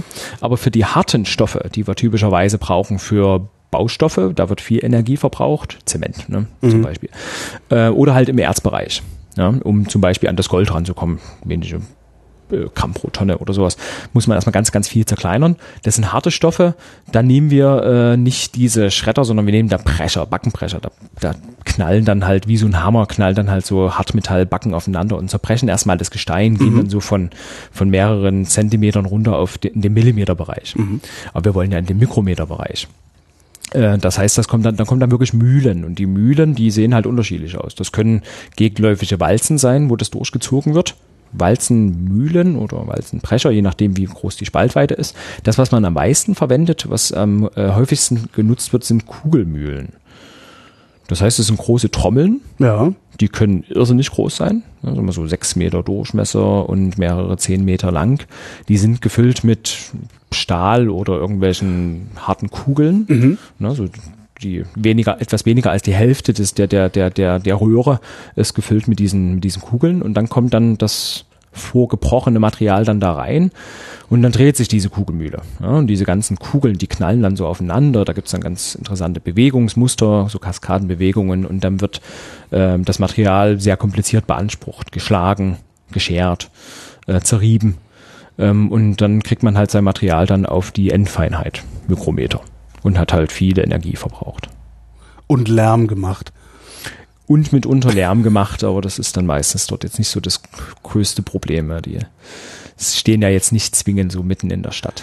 Wo, wo hört denn eigentlich Ihr Job auf? Also wo hört die Verfahrenstechnik auf? Ja, die Verfahr- durch was wird sie abgelöst? Ich bin der Verfahrenstechniker, die hört natürlich nie nirgend auf. Nicht mal bei welcher äh, Partikelgröße oder sowas. Also ir- die, die, irgendwann sind Sie doch die, wahrscheinlich die mechanische überfragt. Verfahrenstechnik, also ich bin ja in diesen Job reingekommen, weil ich mich für Nanopartikel interessiert habe. Also die hört in der Tat wirklich nicht auf. Okay. Ich habe mich ja bis zu meiner Promotion gar nicht mit irgendwelchen Aufbereitungen beschäftigt, auch nicht irgendwie mit irgendwelchen Mineralen oder sowas. Die musste ich auch erst kennenlernen. Ähm, also prinzipiell hört die wirklich auf, wenn dann die Phase nicht mehr existiert, also im Nanometerbereich. Aber da haben wir keine Trennmethoden und da ist die Zerkleinerungsenergie wäre irrsinnig immens. Also wenn wir von oben kommen. Die mechanische Verfahrenstechnik beschäftigt sich natürlich auch mit Methoden, um halt Partikel zu generieren, die von unten, also die, die wir durch Synthesen bilden. Das habe ich in der Promotion gemacht. Ähm, aber Aufbereitung hört halt in der Tat bei einem Mikrometer schon auf. Das ist, da, darunter kommt dann eigentlich nichts mehr. Und dann gehen dann halt die, kommen die chemischen Methoden. Das sind auch Verfahrenstechniken. Das sind dann halt, ja, chemische Verfahrenstechniken. Ist unterhalb von einem Mikrometer überhaupt noch was Interessantes drin für den Bergbau? Ja, ganz viel. Ja, ja, da geht einiges verloren, da ist viel Interessantes drin. Ähm, das, was, was halt auch äh, ja in der Tat halt verloren geht. Also da ist großes Interesse da, dort Methoden zu finden. Aber wir kommen halt da an die, an gewisse Grenzen, wo, ja, wir sagen, die Inertialkräfte gehen dann über in die Oberflächenkräfte. Äh, Das heißt, die Partikel verhalten sich jetzt nicht mehr so wie irgendwelche Massen, ne, Ja. sondern die spüren halt immer mehr, dass die mit irgendwas wechselwirken. Anders ausgedrückt, äh, so ein Staubkörnchen kann ja auch mal kopfüber von der Decke hängen. Ja. Das ist, obwohl es ja eigentlich irgendwie eine Masse besitzt, aber die spielt da erstmal weniger eine Rolle, weil dann die Oberflächenkräfte überwiegen. Und das ist das Hauptproblem, was wir haben. Ja. Beziehungsweise kann man das auch nutzen, aber das nutzt in der Aufbereitung weniger. Wie groß ist dieser, ich nenne es jetzt mal Abfall im Mikrometerbereich, also wo, wo Sie, wo Sie nicht mehr trennen können, wo Sie nichts mehr aufbereiten können? Ähm, Das hängt immer wie von den, umfangreich ist das? Also in Prozent, sage ich mal von, von Ja, von so einem Rohstoffkörper können das schon, ähm, also aktuell, wenn wir zum Beispiel, wir hatten letztes, letztes Jahr eine große Aktion bei uns im Hinterhof, ist eine Pilotanlage, wo wir ein komplexes, ein komplexes Zink-Zinn-Erz verarbeitet haben aus der Nähe von Oberwiesenthal, das ist im mittleren Erzgebirge, Lagerstätte Pöla. Ähm, dort ist ein, ein Erz, das beinhaltet sehr viele feinkörnige Bestandteile und dann geht dann halt 40 Prozent des Materials, 40 Prozent des Wertstoffes erstmal in diese Fraktionen, die sich nicht wirklich gut ähm, ja, aufkonzentrieren lässt. Und in ihrer Zusammensetzung auch nicht in dem Sinne dann metallurgisch weiterverarbeiten lässt. Da haben wir schon Methoden entwickelt, um aus diesen 40 Prozent noch was rauszuholen. Das müssen wir noch zeigen. Mhm. Ja, das heißt, wir hatten eine Anlage laufen, die hatte dann halt Mühlen drin, die hatte dort auch solche Tische drin, was ich Anfang des Gesprächs ja. mal erwähnt hatte. Wir hatten auch so Wendelscheider, das sind so Spiralen, wo da Sachen rumfließen und dann Partikel voneinander getrennt werden und eben Flotation, um Sulfide zu trennen, äh, weil halt das Zink in einem Sulfid drin steckt, das Zinn nicht, das ist in einem Oxid. Zinn ist aber erstmal schön schwer, das heißt, das konnten wir über die schwere Trennung gut voneinander trennen. Aber wie gesagt, irgendwann hört die schwere Trennung auf und dann hat man halt die feinen Partikel, die sich dann nicht mehr gut trennen lassen. Da arbeiten wir gerade an äh, der Erweiterung der Zinnstein, das ist das Mineral, nennt sich auf Deutsch Zinnstein oder auf äh, mineralisch äh, Cassiterit. Mhm. Da haben wir wieder dieses It. Äh, das lässt sich äh, auch flottativ trennen. Wurde sogar hier in der Region entwickelt, äh, bei Altenberg in den 30er Jahren des letzten Jahrhunderts. Weltweit bekannt sogar dafür. Ähm, das entwickeln wir aktuell auch weiter. Da gibt es einige Projekte, die sich dem widmen, diesem Kasseterit sozusagen dort äh, äh, an die Feinheit noch ranzugehen und die voneinander zu trennen. Was Sie hier machen, ist ja eigentlich direkt zum Nutzen der Industrie auch. Ja, ich sehe das, ja, natürlich ist es zum Nutzen der Industrie, aber die da, machen das ja auch nur, um Produkte herzustellen. Also schon klar, nee, aber bedanken die sich wenigstens? Das, das ja, natürlich. Ja, ja, ja, ja, ja, ja. Das ist ja, das ist schon eine gewisse Erfolgsgeschichte auch vom Hermanns-Institut Freiberg, auch etwas, äh, Spezielleres, weil das ja bei, bei Helmholtz nicht so im Vordergrund Nee, das Normale ist ja Grundlagenforschung ne? und was will die Industrie jetzt mal eben mit einer Fusionsmaschine? Genau, also unser Auftrag ist schon, äh, auch in der Rohstoffstrategie stand das auch so geschrieben, wir mhm. sind halt in der Helmholtz-Gemeinschaft gelandet, was wunderbar ist, weil wir natürlich auch sehr interessiert sind an die grundlegenden Fragestellungen und da kann man dann so Sachen auch angehen. Aber ja, wir haben intensive äh, Zusammenarbeit mit der Industrie. Mhm. Ähm, das führt jetzt nach, nach diesen acht Jahren, nachdem wir existieren, auch wirklich zu, zu den ersten großen großen Projekten, wo auch die Industrie direkt, ähm, direkt in Forschungsprojekte investiert. Äh, bei denen man sogar veröffentlichen kann zum Beispiel. Also das sind richtig tolle Sachen, wo man tolle Win-Win-Win-Situationen erzeugt, äh, halt feststellt, wir können Dinge herausfinden und die können damit halt ihre Prozesse verbessern oder die können irgendwelche Lagerstätten aus, ausbeuten, klingt immer so. Das ist ein fieses Wort, ne? Ist aber ja, leider, ist, so, ist ne? leider so. Es gibt ja manche Leute, die sagen so nachhaltiger Bergbau, aber das finde ich immer so Quatsch. Kann es ja nicht wieder reinbringen.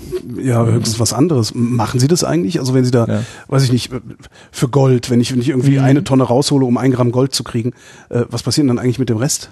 Ja. Wird das wieder reingeworfen? Versatz wäre das, ne? aber man kann aber halt nicht alles versetzen. Also idealerweise, idealerweise fängt der erste Trennvorgang schon unter Tage statt macht man auch heutzutage. Ne? Da ja. gibt's gibt's so, wir nennen das dann als Verfahrenstechnik sortieren.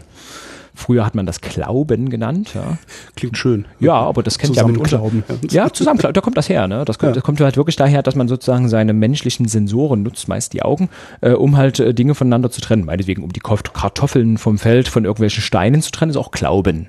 Ne? Und bei den Steinen war das halt so ähnlich. Also man trennt sozusagen große Brocken, plus dass der Mensch mit seinen Sensoren halt ersetzt wird von einem Förderband und irgendwelchen Austragsorganen, also rauspusten oder sowas. Mhm. Äh, und die Sensoren, die sind mitunter wirkliche Augen, also sie machen das optisch oder die schauen mit Röntgenstrahlen durch und da kann man vorsortieren. Und da kann man die ersten großen Brocken, die nicht so viel beinhalten oder gar nichts Wertvolles beinhalten, kann man Untertage belassen oder da im Bergbau belassen und dann äh, versetzen, also mhm. da zurückbringen, dort wo man Löcher gemacht hat. Ähm, aber alles, was zutage gefördert wird, äh, es wird ja dann wieder so fein gemahlen. Ne? Und da kann man nicht alles wieder zurückpumpen. Macht man schon. Also Bergbauversatz ist ein Riesenthema.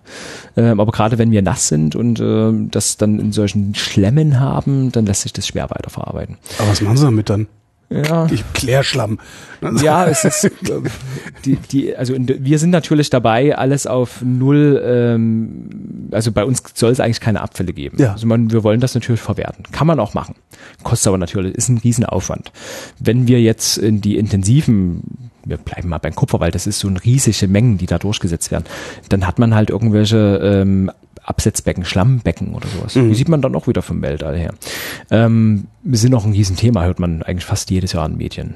Damm, Damm, irgendwo ist ein Damm gebrochen. Ja, ja, ja. Schlamm also, rausgeflossen, ja. Erzbergbau oder aus dem Aluminiumbergbau, Rotschlamm durch, durch, durchs Dorf in Ungarn geflossen oder sowas. Ja. Also das ist das, was oft gemacht wird, sozusagen, man hat irgendwelche Schlammabsetzbecken ähm, und dann ja, dann liegt das halt rum. Ist interessant hier in Freiberg leben wir eigentlich auf diesen Dingen, die vor hunderten Jahren da so abgetragen wurden. Das sind jetzt für uns wieder Rohstoffe. Ja? Da machen wir ein Remining.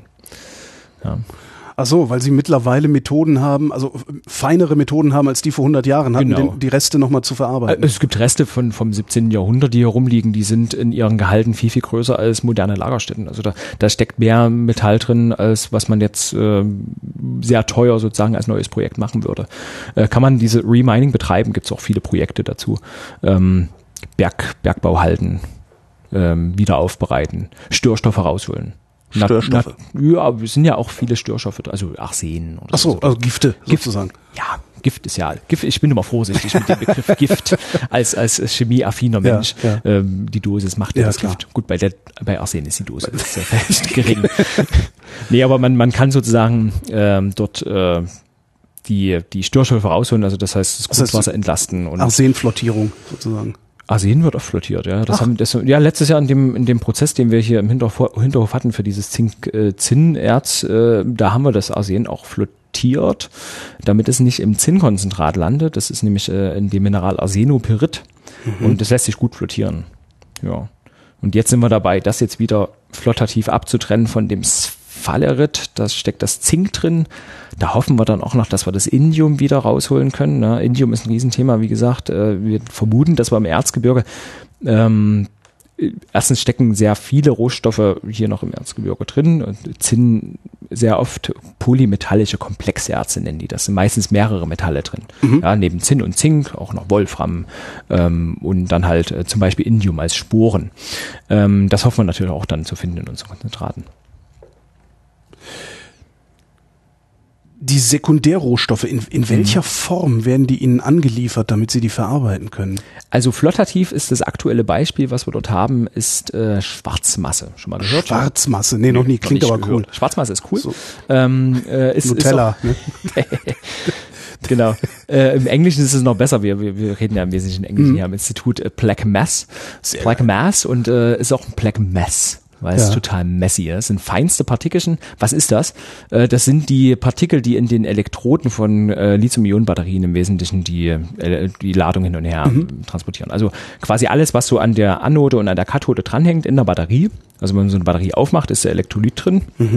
Der ist erstmal weg, der dann verdunstet irgendwie. Dann hat man irgend so eine Separatorfolie, die haben wir bei uns auch nicht mehr drin, aber der Großteil, so die Hälfte von so einer, von so einem äh, Batterieelement ist Schwarzmasse. Das Material kleiner, ein Millimeter und sieht einfach schwarz aus. Weil dort äh, Graphit drin ist, ist schwarz. Und dort sind die sogenannten Aktivmaterialien drin, die an der Kathode hängen, wo halt Lithium, Mangan, Nickel, Kobalt drin steckt. Das heißt, dort haben wir die ganzen Kathodenmaterialien, feinste Partikel, die sind wenige Mikrometer groß, aber zusammenhängend in trotzdem Partikeln, die immer noch ja im klassischen Flottationsbereich befinden. Und wir haben Graphit drin. Und Graphit lässt sich super flottieren, weil der ist von Natur aus hydrophob schönes äh, Experiment für zu Hause, mal ein Blatt Papier nehmen und mal richtig dick mit, mit Bleistift, ist ja Graphit, ne? mit Bleistift richtig großen Bereich äh, ausschraffieren und da mal einen Tropfen Wasser drauflegen. Der ist eher nicht benetzend, ne? weil Okay. Graphit ist von Natur aus. Das hat was mit den, deswegen lässt sich Graphit auch so gut aufeinander, äh, von, voneinander sozusagen abreiben, äh, weil einfach die Wechselwirkung zwischen den, zwischen den einzelnen Schicht, Schichten sehr gering ist und diese geringe Wechselwirkung bedeutet niedrige Energie, bedeutet schlecht benetzbar. Da wurde übrigens die Flotation erfunden, 1877, mit der Graphitflotation. Wahrscheinlich auch eher als Zufallsprodukt, oder? Äh, ist ein ganz, ganz tolles Patent. Ich lese das gerne, das ist von den Gebrüdern Bessel, interessanterweise aus Dresden, also auch noch aus der Region. Ähm, die hatten damals, die haben eine äh, Graphit quasi produziert, äh, im Sinne von, die brauchten Tiegel, Hochtemperaturmaterialien. Das hängt damit zusammen, dass zwischen Dresden und Freiberg gibt's Freital, da war so ähm, Schwerindustrie und halt auch viele, viele ähm, ja, Me- Metallverarbeitungen und die brauchten Hochtemperaturmaterialien äh, für irgendwelche Schmelzen. Haben die produziert, äh, die hatten ihr eigenes Bergwerk, ist jetzt immer noch ein aktives Graphitbergwerk, weltbekannt. Kropfmühl Passau. Kropfmühl Graphit bei Passau. Wunderschöne Lagerstätte. Ähm, wie gesagt, die ist immer noch aktiv und ja, die hatten da ihr Rohstoff her und irgendwann ähm, haben die halt festgestellt, dass so viele Störstoffe, sprich Tone in dem Graphit drin waren. Ja, und dann haben die Alchemie betrieben, könnte man fast meinen, wenn man das, wenn man das Patent liest. Also die haben das Zeug einfach mal so in eine, eine Suppe reingeworfen, im wahrsten Sinne des Wortes, und mal gekocht. Ne? Und äh, dann nochmal Stoffe dazugegeben, die, die wir jetzt verstehen als Surfactants, äh, äh, also das quasi also diese amphiphile Moleküle wirken. Also die haben im Wesentlichen irgendwelche Öle oder sowas dazu. Mhm. In den Ölen stecken Fettsäuren drin, die wirken dann. Es ist wunderschön beschrieben, was man für Öle nehmen kann. Da kann man nämlich nicht nur irgendwelche Pflanzenöle, auch Knochenöle finden da ah, Verwendung ja. in dem Patent. Äh, oder Bienenwachs oder Walrat oder Käsearten des Handels steht da auch mit drin. Käsearten des Handels. Das ist ein total schön. cooles Patent. Ähm, ich muss das mal nachgucken, da kriege ich irgendwann mal einen Ig Nobelpreis. Ähm, Sehr schön. Jedenfalls, ähm, genau, ist das dann beschrieben und die beschreiben im Wesentlichen, wie der Prozess der Flotation funktioniert. Also wirft man rein, ohne diese Stoffe, die sozusagen die, die Oberfläche noch weiter hydrophobieren, ähm, haften an den Blasen, die beim Kochen dort entstehen, nicht diese Graphitpartikelchen und man hat keine Trennung. Wenn man mhm. das aber dazu gibt, hat man eine Trennung und man kann diesen Graphit dann oben abschöpfen und äh, damit ist der Flotationsprozess beschrieben gewesen. Darf man den Australiern nicht sagen, weil die sagen, die haben die Flotation erfunden mit den Anfang des 20. Jahrhunderts im Sulfidbereich. Genau, deswegen Graphit und ähm, Schwarzmasse. Genau. Und das Schöne ist dabei, wir können damit quasi einen Recyclingprozess entwickeln, der auch in der Tat darauf hinzielt, richtig zu recyceln, weil dieses Graphit, was wir in der Batterie haben, das ist ziemlich teuer und das kommt, mal raten, woher im Wesentlichen als Rohstoff? Äh, China, ne? Alles China, kommt okay. aus China. Totale volle Abhängigkeit. Ne? Echt? Genau, das ist äh, spherodisiertes Graphit. Ja, das ist quasi jetzt nicht das, was man direkt aus dem Berg holt, sondern da ist noch viel, viel äh, Prozess betrieben worden. Das ist ein sehr teures Material. Mhm. Äh, momentan wird es in den Ofen geworfen und ist weg. Ja ähm, großes Interesse daran, das wiederzugewinnen und wir können das sogar so weit aufbereiten, dass wir damit sogar neue Batterien herstellen könnten prinzipiell. Da sind wir aktuell dabei, das zu untersuchen, dass wir quasi unser Konzentrat, was bei der Flotation über mehrere Schritte geht, dann noch äh, über einen leichten chemischen Behandlungsschritt äh, noch weiter aufkonzentriert wird, prinzipiell wieder eingesetzt werden kann, um neue Batterien zu produzieren. Prinzipiell heißt es scheitert noch an irgendwas, woran ist noch nicht nachgewiesen. Ist okay. Äh, wir haben aber die Hoffnung. Also mhm. ist abgestimmt quasi mit, äh, mit, mit den Kollegen, die, die, die solche Batterien herstellen und äh, die das testen. Ähm, die haben uns die Randbedingungen gegeben, wie die Zusammensetzung sein sollte. Ins Detail können wir nicht in jedes Partikel reinschauen. Deswegen wissen wir jetzt nicht, ob die Partikel wirklich noch die Eigenschaften haben, aber die sollten doch äh, geeignet sein. Wenn sie das nicht sind, kann man da trotzdem Wertschöpfung betreiben und halt einen hochwertigen Graphit, hochwertiges Graphitmaterial draus machen. Und umso besser, äh, das, das Metall aus dem Kathodenmaterial, also Lithium, Mangan, Nickel, Kobalt, kann man auch noch besser rausholen. Und man verliert einfach nicht so viel, weil in dem Prozess, wo, wo man alles verbrennt im Wesen oder alles in die Schmelze reinwirft, äh, geht zum Beispiel Lithium verloren. Mhm. Ja. Und Lithium war ja auch mal so ein Riesenhype. Gibt es übrigens auch eine wunderschöne Lagerstätte hier in der Nähe. Also, weil es um heimische, heimische Rohstoffe mal vorhin ging. Also Lithium haben wir Zinn, Zink, Wolfram, Kobalt eher nicht, ne? Das ist so also eher dann im, im Kongo. Aber die Frage ist halt, ob die Batterien überhaupt, wie die Batterie der Zukunft mal aussieht. Oder ob wir so viele ja, Batterien Ja, das ist ja das nächste. Da wird ja, äh, ja genau. Ja. Oder wie, wie viel Batterien überhaupt produziert werden. Ja? Ich meine, der Elon Musk hat diese Gigafactories dazu äh, aus dem Boden gestampft. Ähm, ist ja die Frage, ob, wir dann, ob das die Technologie der Zukunft ist oder ob die Batterien ganz anders ausschauen. Dann haben wir dann halt einen anderen Aufbereitungsprozess dafür. Ich finde gerade die Vorstellung ganz interessant, äh, dass ganz am Ende stehen könnte, dass jeder Deutsche hat seine Batterie hm. und die wird immer wieder wieder aufbereitet, so dass ich mir nicht eine neue Batterie kaufe. Ja, oder die Aufbereitung ist, ist nur das letzte Übel, was man braucht. Das Beste wäre natürlich, jeder Deutsche hätte eine Batterie und die könnte die äh, auch verschle werden. Verschleißfrei. Verschleißfrei, aber das gibt's halt auch nicht, ne, wahrscheinlich. Weiß ich gar nicht, müssen wir die, müssen wir die, die, die Materialleute in Berlin nee, da fragen. gibt's gute Gründe, dass es nicht so ist. Ne? So die, diese Ladezyklen sind zwar schon recht hoch bei den Lithium-Ionen-Batterien, mhm. aber die sind endlich. Ja, aber warum? Also was verschleißt da? Was mhm, verbraucht sich? Mhm, mhm, Man müsste ja eigentlich nur das, das, was sich verbraucht, ersetzen. Eigentlich genau. nur, ne? eine naive Vorstellung, aber. Es würde ja schon reichen, wenn wir bei so einem Batterieblock einzelne Zellen ersetzen können. Das können wir ja schon gar nicht. Aktuell ist es ja so, dass, dass wenn eine kleine Zelle, ja, und von Zelle meine ich jetzt wirklich das, was man sich so unter so einer 3A-Batterie ja. vorstellt, weil so sehen die aus, wenn wir so einen, so einen, so einen, so einen großen Batterieblock von einem Elektrofahrzeug öffnen und äh, auseinandernehmen, dann sieht man solche kleinen Zellen. Mhm. Die sind nochmal in Pakete gepackt. Die Pakete lassen sich ersetzen, aber die einzelnen Zellen nicht. Manchmal wirft man so ein ganzes Paket weg, nur weil eine einzelne Zelle kaputt ist. Da kann man natürlich, das wird auch betrieben, man kann jetzt äh, über irgendwelche Trennmechanismen kann man jetzt die gesunden Zellen dann wieder äh, in die Reproduktion führen, wird auch gemacht, also wird auch verfolgt. Mhm. Das wäre eigentlich der Weg. Also wenn, dann wäre die Aufbereitung, und das muss ja auch zentral betrieben werden. Also ist, ist eine Utopie, dass wir quasi so ein Aufbereitungsküchengerät haben, wo wir dann einfach sozusagen unser, unser End-of-Life-Produkt rein, mhm. reinwerfen und dann kommt dann sozusagen irgendwie äh, die Rohstoffe raus. Und nee, ist ja Quatsch, mit denen kann ich ja nichts machen. Ähm, ja, was mache ich denn eigentlich, wenn ich zu Hause aufbereite? Dann müsste ich ja die Rohstoffe dann verkaufen. Dann bin ich dann Rohstoffhändler. Naja, oder wir bauen halt so Replikatoren wie auf der Enterprise, die dann ja, aus diesen Rohstoffen ja, ja. wieder neue Sachen. Ja, genau, äh, okay, dann wäre die Utopie perfekt. Dann, dann, dann baue ich sowas, ja. Ich wollte gerade sagen, wer, Rapid Prototyping, diese, diese, genau, das, das, das machen wir. Wenn diese Utopie aber irgendwo verwirklicht wird, dann bei Ihnen, oder? Hab ich das, verstehe ich das richtig? Für die, für die äh, rohstoffliche Betrachtung und für die Aufbereitung Metallurgie, dann, dann bei uns, ja. Aber Produkte generieren wir nicht. Wir Sie arbeiten ohnehin mit vielen Partnern zusammen. So groß sind wir ja nun auch wieder nicht. Wir sind ja so 120 Mitarbeiter in etwa. Ähm, illustre äh, Runde an unterschiedlichen Disziplinen, aber äh, wir machen jetzt nicht alles in dieser Wertschöpfungskette. Mhm. Sie haben jetzt schon mehrfach wunderschöne Lagerstätte gesagt. Was bedeutet das in Ihrer Sprache? Oh, das, äh, das, ich bin eigentlich gar nicht in der Lage, das, das direkt zu beurteilen, weil ich, wie gesagt, nicht äh, der Lagerstättenkundler bin. Ähm, in welchem Zusammenhang habe ich denn wunderschöne Lagerstätte gesagt? Äh, ich, äh, das habe ich mir jetzt so genau nicht aufgeschrieben. Das war einmal äh, die Graphit-Lagerstätte. Äh, ach so, ja, wunderschöne Lagerstätte. Wunderschön. Ach, die, die, die hat dann, die hat einfach, also die, die hat in der Tat halt einfach wunderschöne Graphitflöckchen da drin. Also diese, diese Flocken, die man da, da, die würde man beim besten Willen nicht in einem, in einem Bleistift reinpacken. Da kann man viel bessere Produkte draus machen. Mhm. Ähm, und äh, die sind halt in, in bestimmten Bereichen in diesem Bergwerk, die sich, die, die, die auch schick aussehen, die so sehr kompakt sind. Das sieht halt nicht aus wie so ein 0815 Gestein. ich, ich schäme mich total für, dass ich, dass ich da schon fasziniert davon bin, weil ich habe da vor acht Jahren angefangen erst damit. Ja. Und ich fand, damals war das alles für mich Gestein. Ne? Jetzt, ja. jetzt sitzt man da und äh, packt sich irgendwelche Steine hier aufs, aufs Fensterbrett, äh, weil man, weil man die wunderschön findet. Äh, das muss man verstehen lernen. Ja. Aber da kann man gerne nach Freiberg kommen und sich da mal in der Mineraliensammlung um, umschauen. Ähm, Sie sagten eben, Sie hätten angefangen, weil Sie sich eigentlich um Nanoteilchen kümmern wollten. Ich habe angefangen, weil mich Grenzflächen interessiert haben. Mhm. Weil mich quasi genau das interessiert hat. Äh, warum guckt uns denn so ein blödes ähm, Staubkörnchen kopfüber von der Decke an?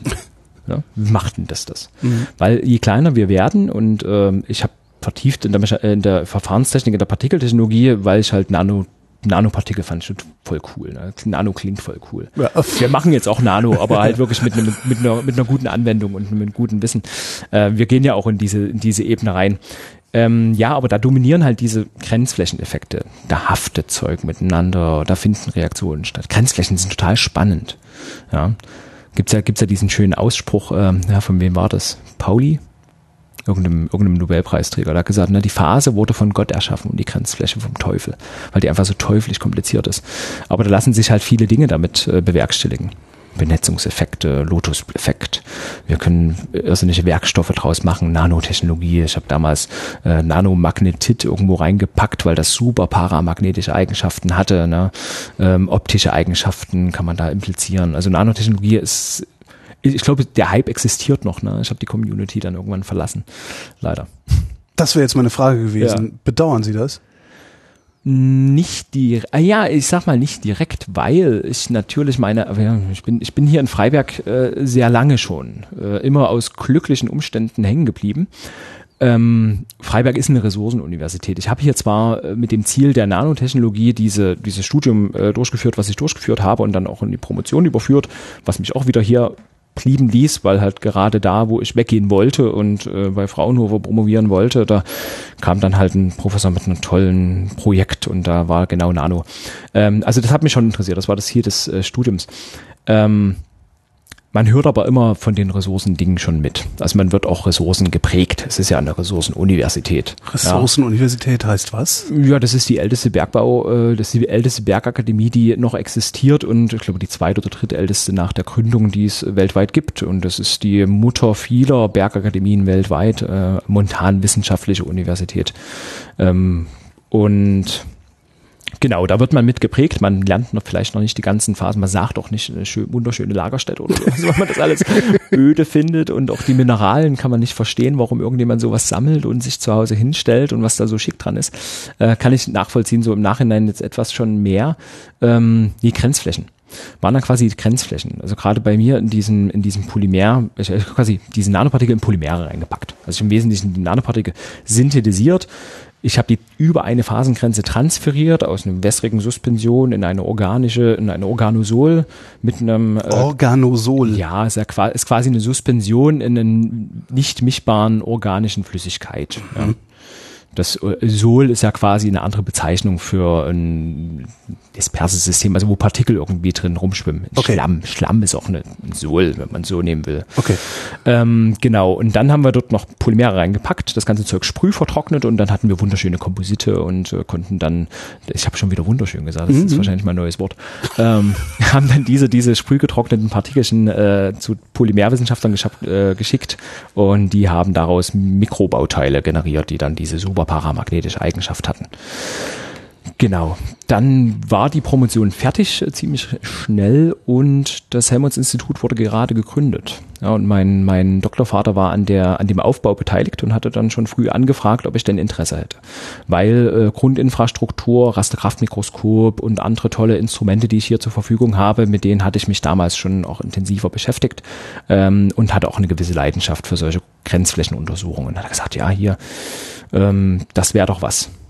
Habe ich erst abgesagt, weil wir einen anderen familiären Plan hatten. Dann kam unser erstes Kind dazwischen und dann bin ich quasi dort drauf eingegangen und jetzt seit über sieben Jahren dabei geblieben. Ja.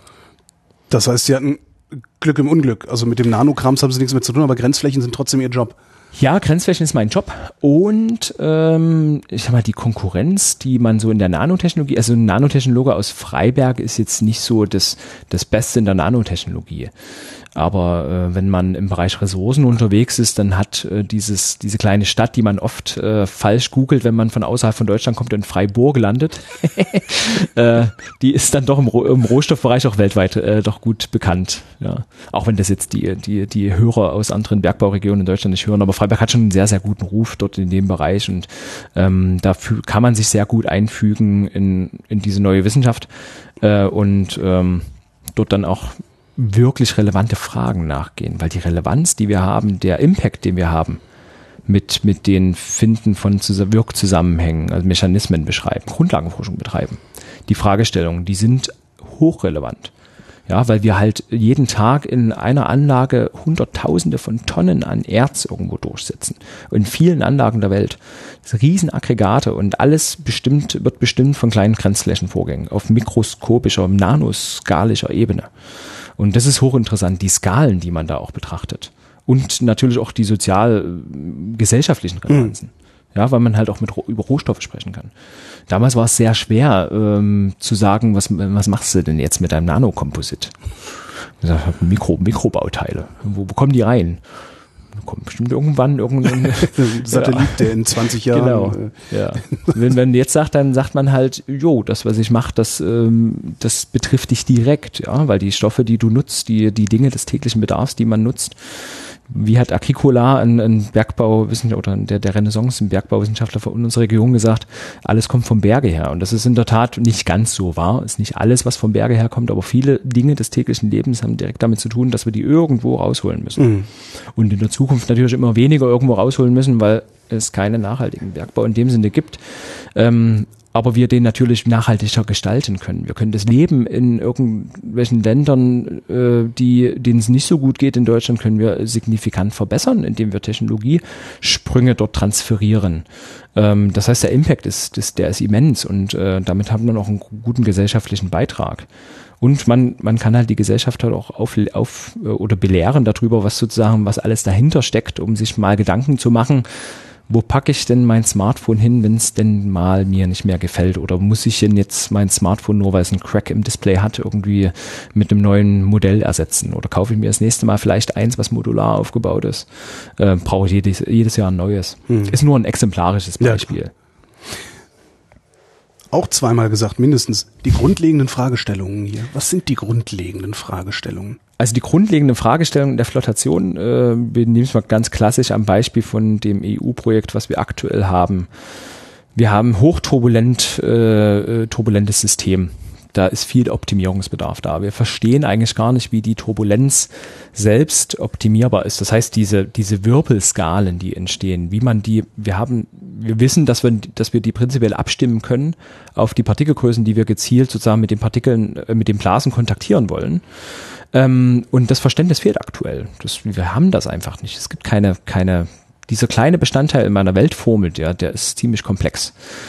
Benetzbarkeit, was ist denn das? Wie quantifiziere ich Benetzbarkeit? Das würde man, die meisten, die jetzt irgendwas mit physikalischer Chemie mal gehört haben, die würden jetzt sagen, ja, da gibt es die Young-Gleichung und dann nehme ich jetzt einen Kontaktwinkel gegen Wasser. Wenn der größer 90 Grad ist, ist es äh, hydrophob und wenn das kleiner 90 Grad ist, ist es hydrophil. Es ist relativ einfach, so eine Oberfläche. Grenzflächen sind extrem komplex. Es gibt doch nicht den einen Kontaktwinkel. Das ist nicht der fundamentale Parameter. Eigentlich brauchen wir die Oberflächenenergien. Eigentlich brauchen wir viel, viel mehr Verständnis von diesen Grenzflächen, von den komplexen Grenzflächen. Und dann habe ich ja gesagt, hydrophobe Wechselwirkung. Nicht verstanden. Wir wissen gar nicht so richtig, warum jetzt diese Hydro, wir kennen die Kraft noch nicht so richtig, die dieses Partikel dann an die Gasblase quasi anhaften lässt. Es gibt viele Konzepte, die mhm. sind aber alle noch in Diskussion. Es gibt da kein abschließendes Konzept. Aber welche Kraft da wirkt, äh, das wissen Sie schon, elektromagnetisch oder? Nee, das sind hydrophobe Wechsel. Also es gibt es gibt hydrophobe Wechselwirkungen, die sind äh, beschrieben, sogenannte, äh, die eine, äh, eine sehr kurze Reichweite haben. Ja. Das heißt, wir wissen, ähm, Wassermoleküle an Grenzflächen, die sind in ihrer Nahordnung gestört. Es gibt sogenanntes Grenzflächenwasser. Mhm. Und diese Information der Störung die unterschiedlich ist, je nachdem, ob ich schlecht oder gut benetzbar bin. Das heißt, die Wasserstruktur, Wasser hat ja eine Struktur, ja. ne? so eine ähm, ja, bestimmte äh, Bereiche, die sich auf und abbauen. Brücken, Brückenbildung oder wie das heißt. Ne? Das, das hängt mit dem Wasserstoffbrückenwechselwirkungen ja. zusammen. Deswegen gibt es diese Strukturen mhm. und die können halt verstärkt oder abgeschwächt werden. Und hydrophobe Oberflächen äh, schwächen diesen Effekt ab. Das heißt, äh, die stören diese Selbstorganisation des Wassers. Das tragt, das ragt aber maximal zehn Wassermoleküle in den Raum hinein. Das mhm. ist etwa ein Nanometer. Nun wissen wir aber seit den 80er Jahren, seitdem wir das direkt messen können mit Methoden, die wir auch äh, unter anderem hier im Hause haben, zum Beispiel mit Rasterkraftmikroskopie, ähm, dass diese Haftung, diese hydrophobe Haftung, die ist viel weitreichender. Die ist, die, die, die wirkt schon ab 20 Nanometer, 100 Nanometer teilweise. Das ist die Frage, wo das herkommt. Also es gibt den richtigen, den, den, den nahen hydrophoben Effekt. Soweit ich das verstehe, hängt der auch damit zusammen, wie sich zum Beispiel Proteine falten. Der spielt da auch mit rein. Also soweit ich das richtig verstanden habe, ähm, ist zumindest das, was man sich so äh, erzählt, die Proteinfaltung, ich bin halt kein, kein mhm. Biochemiker, die Proteinfaltung hängt auch viel mit, mit hydrophoben Wechselwirkungen zusammen, weil halt bestimmte Bereiche in Proteinen ähm, ja Wasser oder andere Strukturen herbeiführt. So, den Effekt gibt es. Weitreichende ist halt nicht so beschrieben. So ist halt die Frage, jetzt gibt es so Effekte, die Nanobubbles. Ja, das ist ein Riesenthema gerade bei uns. Gibt, ist es, äh, gibt, gibt es Nanobubbles? Existenz von kleinen, ähm, man müsste fast sagen, Gaskavitäten auf hydrophoben Oberflächen, die sich abbilden, nukleieren, die aber auch laut grundlegenden physikochemischen Kenntnissen so nicht existieren dürften, obwohl man jetzt schon gut beschrieben hat, warum die schon existieren können. Aber eigentlich müssten die sich auflösen. So kleine Bläschen darf es eigentlich gar nicht geben. Also aber, Gas auf Oberflächen. Aber warum kommt das und wie kommt das auf diese Oberflächen und wie kann das dann äh, vermitteln zu den, zu den Gasblasen? Das ist total spannend und da kann man halt wirklich grundlegende Untersuchungen dann durchführen ähm, und dort mit teilhaben an dieser wissenschaftlichen Diskussion. Das heißt, im Wesentlichen sind sie aber auch darauf angewiesen, dann so Trial-and-Error-Forschung zu machen, weil sie eben nicht wissen, was jetzt alles dieses, die, die, diese, diese Hydrophobie vermittelt. Ja, wir haben ja, Ich tu mal mehr Strom dran. Ach nee, ging ja um also- Proteinfaltung. Also, also wir haben, wir haben, wir haben natürlich Trial and Error Forschung in, in der Flotation in dem komplexen Prozess. Aber ich würde schon sagen, bei den grundlegenden Prozessen ist es schon Hypothesen getrieben. Also mhm. wir haben schon gewisse, gewisse grundlegenden Hypothesen. Wir folgen den, den, den ähm, allgemein anerkannten äh, Mechanismen, Verständnis äh, und versuchen das dann ähm, zu untersuchen, zu falsifizieren, schauen, ob das, ob das so passt, ob das vielleicht dann doch nicht so die ganze Wahrheit ist, ob, weil halt Oberflächen doch sehr komplex aussehen. Ähm, genau, und da, da machen wir halt. Und überall da, wo es nicht funktioniert, fallen die Doktorarbeiten raus. Ja, genau. Das ist halt das Spannende. Deswegen sage ich ja, aber das Schönste eigentlich sind äh, Failed Experiments. Ja, die machen dann, die machen die schönsten äh, Doktorarbeiten. Wie viele Failed Experiments haben Sie? Ist, ist, ist bei Ihnen die Mehrzahl, die Nein, also Failed Experiments gibt es, also idealerweise gibt es die nicht, weil wir unsere Experimente uns gut überlegen. Ja. Jedes Experiment trägt natürlich bei, äh, mit seinen Daten das besser zu verstehen und halt gegebenenfalls einfach zu zeigen, der Zusammenhang, den man dort vermutet hat, der existiert so nicht. Wir haben halt sehr viele synergetische und antagonistische Effekte. Ja? Ähm, man würde jetzt sagen, wir waren ganz am Anfang mal bei der Blasengröße Ja. Bei der Partikelblase-Koaleszenz kann das ähm, zum Beispiel mit einer kleineren Blasengröße besser werden für kleinere Partikel. So, aber gegenläufig ist wird das vielleicht so ein kleines, so eine kleine Blase, die trägt oder die verliert vielleicht das Partikel wieder an der an dem Übergang in die Schaumphase, ähm, so dass viele gegenläufige Vorgänge stattfinden. Ähm, und das zu verstehen, braucht man quasi, man braucht eigentlich, wenn man das so will, schon Failed Experiments. Also man muss einfach viele Ja, ich stelle stell mir gerade so vor, dass sie da eine Blase von, was weiß ich, einem Millimeter reintun, funktioniert super. Halber Millimeter funktioniert gar nicht. wenn man das so steuern könnten. Ja, Ja, also Viertelmillimeter funktioniert aber wieder super und keiner Ja. weiß warum. genau. Ja gut, okay, wenn man aber die Zwischenpunkte macht und sieht, da ist da ist quasi ein Zusammenhang gegeben. Also Ja. Failed Experiment wäre jetzt sozusagen, wenn man jetzt aufhören würde und man würde dem Ausreise sozusagen glauben. Das ist irgendeine, das, dann wäre es ja noch nicht mal ein Failed Experiment, das wäre einfach schlechte Forschung. ähm, wenn man aber sagt, okay, hm, interessant, und das passiert bei uns ganz, ganz oft, Ja. ja, und dann kommt man in Diskussionen und das ist eigentlich das Spannende, äh, weil, weil halt die Möglichkeiten so vielfältig sind und dann, dann hört man eigentlich fast nie auf zu forschen. Das ist für den Forscher erstmal gut, äh, das kann manchmal ziemlich frustrierend sein für, wenn man jetzt wirklich ein Ziel erreichen will. Also ich habe zum Beispiel die Aufgabe, meinen, mein Ausbringen an Kupfer um zwei Prozent zu verbessern. Äh, das kann frustrierend sein. Wir haben aber eigentlich dieses Frustmoment nicht, wenn wir diese Experimente durchführen, weil wir bei jedem Experiment, was vielleicht sehr viele Fragen aufwirft, einfach viele neue Experimente haben.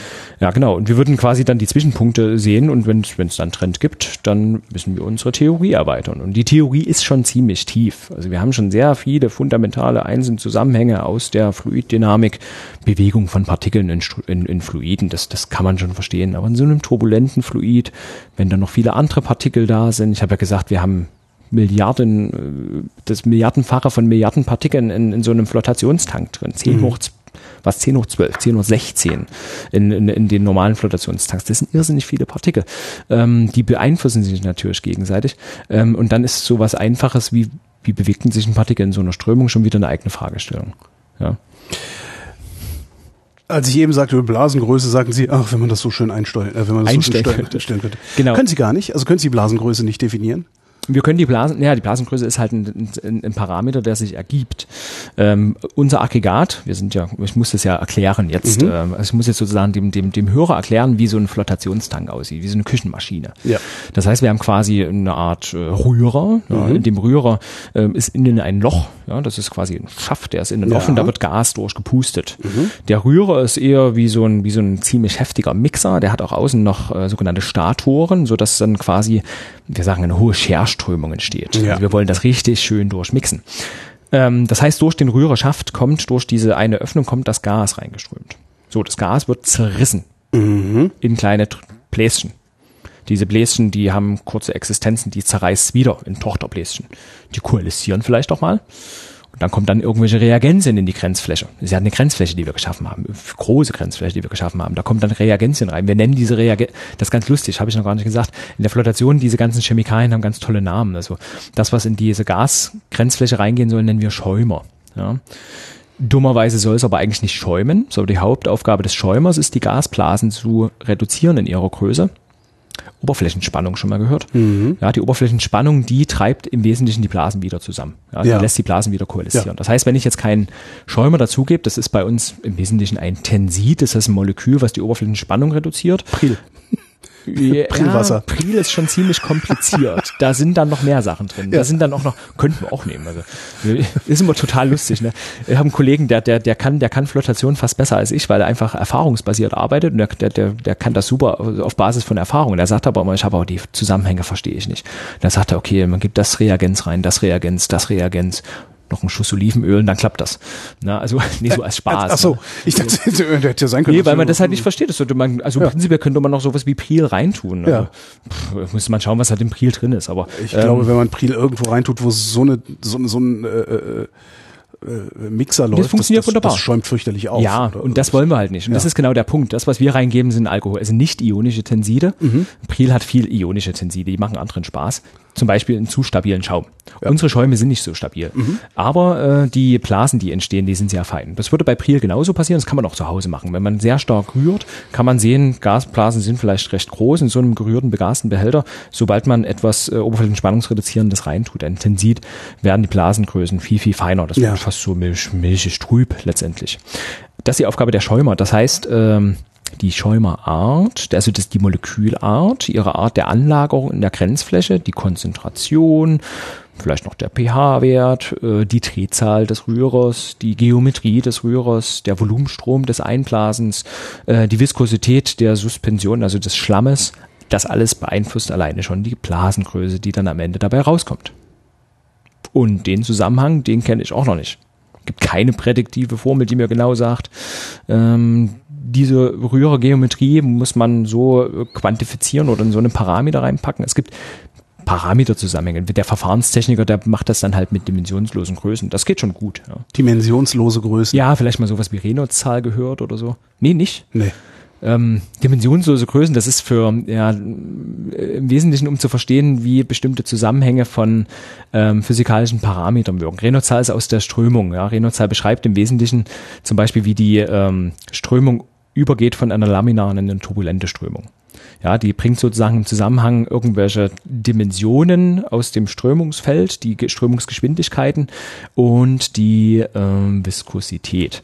So, und wenn man den Parameter, der ist, äh, der ist ähm, einheitenfrei, deswegen eine Zahl, Kennzahl, äh, wenn der Parameter bestimmten Werte überschreitet, dann gehe ich von laminar in turbulent über zum Okay. Beispiel. Ja, und bei uns gibt's dann noch viel, viel mehr Leistungskennzahlen, Newtonzahl, Brandelzahl, was, was haben wir denn, Weberzahl, die haben alle ganz tolle Namen. Und da stecken halt dann die Dinge drin, die ich gerade erwähnt hatte, äh, impliziert. Irgendwelche Geschwindigkeiten, wie schnell geht sich der Rührer, irgendwelche Viskositäten. Aber wie sieht dann Ihr Arbeitsalltag aus? Sitzen Sie den ganzen Tag vor der Küchenmaschine und lassen mal ein paar Umdrehungen mehr, ein paar Umdrehungen weniger und gucken, wie sich dann die Bläschen verhalten und äh, Ja, also prinzipiell könnte, könnte so ein Arbeitsalltag eines Doktoranden schon ausschauen, Ja. der sich sozusagen direkt mit diesem Phänomen der Blasenbildung beschäftigen Ja. soll in, einem bestimmten Strömungsumfeld. Das äh, beschäftigt zum Beispiel auch die Kollegen in der, in der Gruppe von, von äh, Kerstin Eckert in der Fluiddynamik. Genau das ist das, was die machen. Also klassische strömungsmechanische Forschung, ja, dann auch irgendwie welche tolle Messtechnik, um dann die Strömungsfelder zu untersuchen, mikroskopische Particle Image Velocimetrie, um dann die, die, die Felder besser zu verstehen, die man dann später dann auch im Computer versuchen will zu modellieren. Ähm, unsere Forschung in den Laboren hier in Freiberg, die ist doch schon mehr getrieben von dem Rohstoff auch mit. Also wir schauen uns immer in dem Zusammenhang mit dem Rohstoff die Effekte an. Das heißt, wenn ich mich für die Benetzbarkeiten interessiere, dann nehme ich mir halt ein großes Mineral, zum, als einfachstes Beispiel, schleife das sehr platt und lege da einen Tropfen drauf, um zu gucken, wie die Benetzbarkeit ist. Konditioniere das oder behandle das letztendlich in einer Reagenz. Da kommen wir zu dem nächsten Namen. Die Reagenz, die mein äh, Mineral hydrophob macht, nennen wir Sammler. Ja, weil das sammelt sozusagen das Partikel auf. Ja, wir haben den Schäumer, wir haben den Sammler. Es gibt noch sogenannte Drücker, die sorgen dafür, dass die anderen Minerale gedrückt werden. Die sollen unten bleiben, dass der Sammler da nicht drauf geht. Ja. Drückerkolonne. Es gibt auch noch Beleber und Aktivatoren, Regulatoren. Ähm, äh, alles Chemikalien. Viele von den Chemikalien grenzflächenaktiv, deswegen die Affinität zur Grenzfläche. Äh, das heißt, wir schauen uns das immer im Konte äh, Kontext so, zu den Mineralen an. Da kommt halt auch die, der Vorteil, den wir quasi in, dem, in der Zusammenarbeit mit den unterschiedlichen Disziplinen am Helmholtz-Institut Freiberg haben.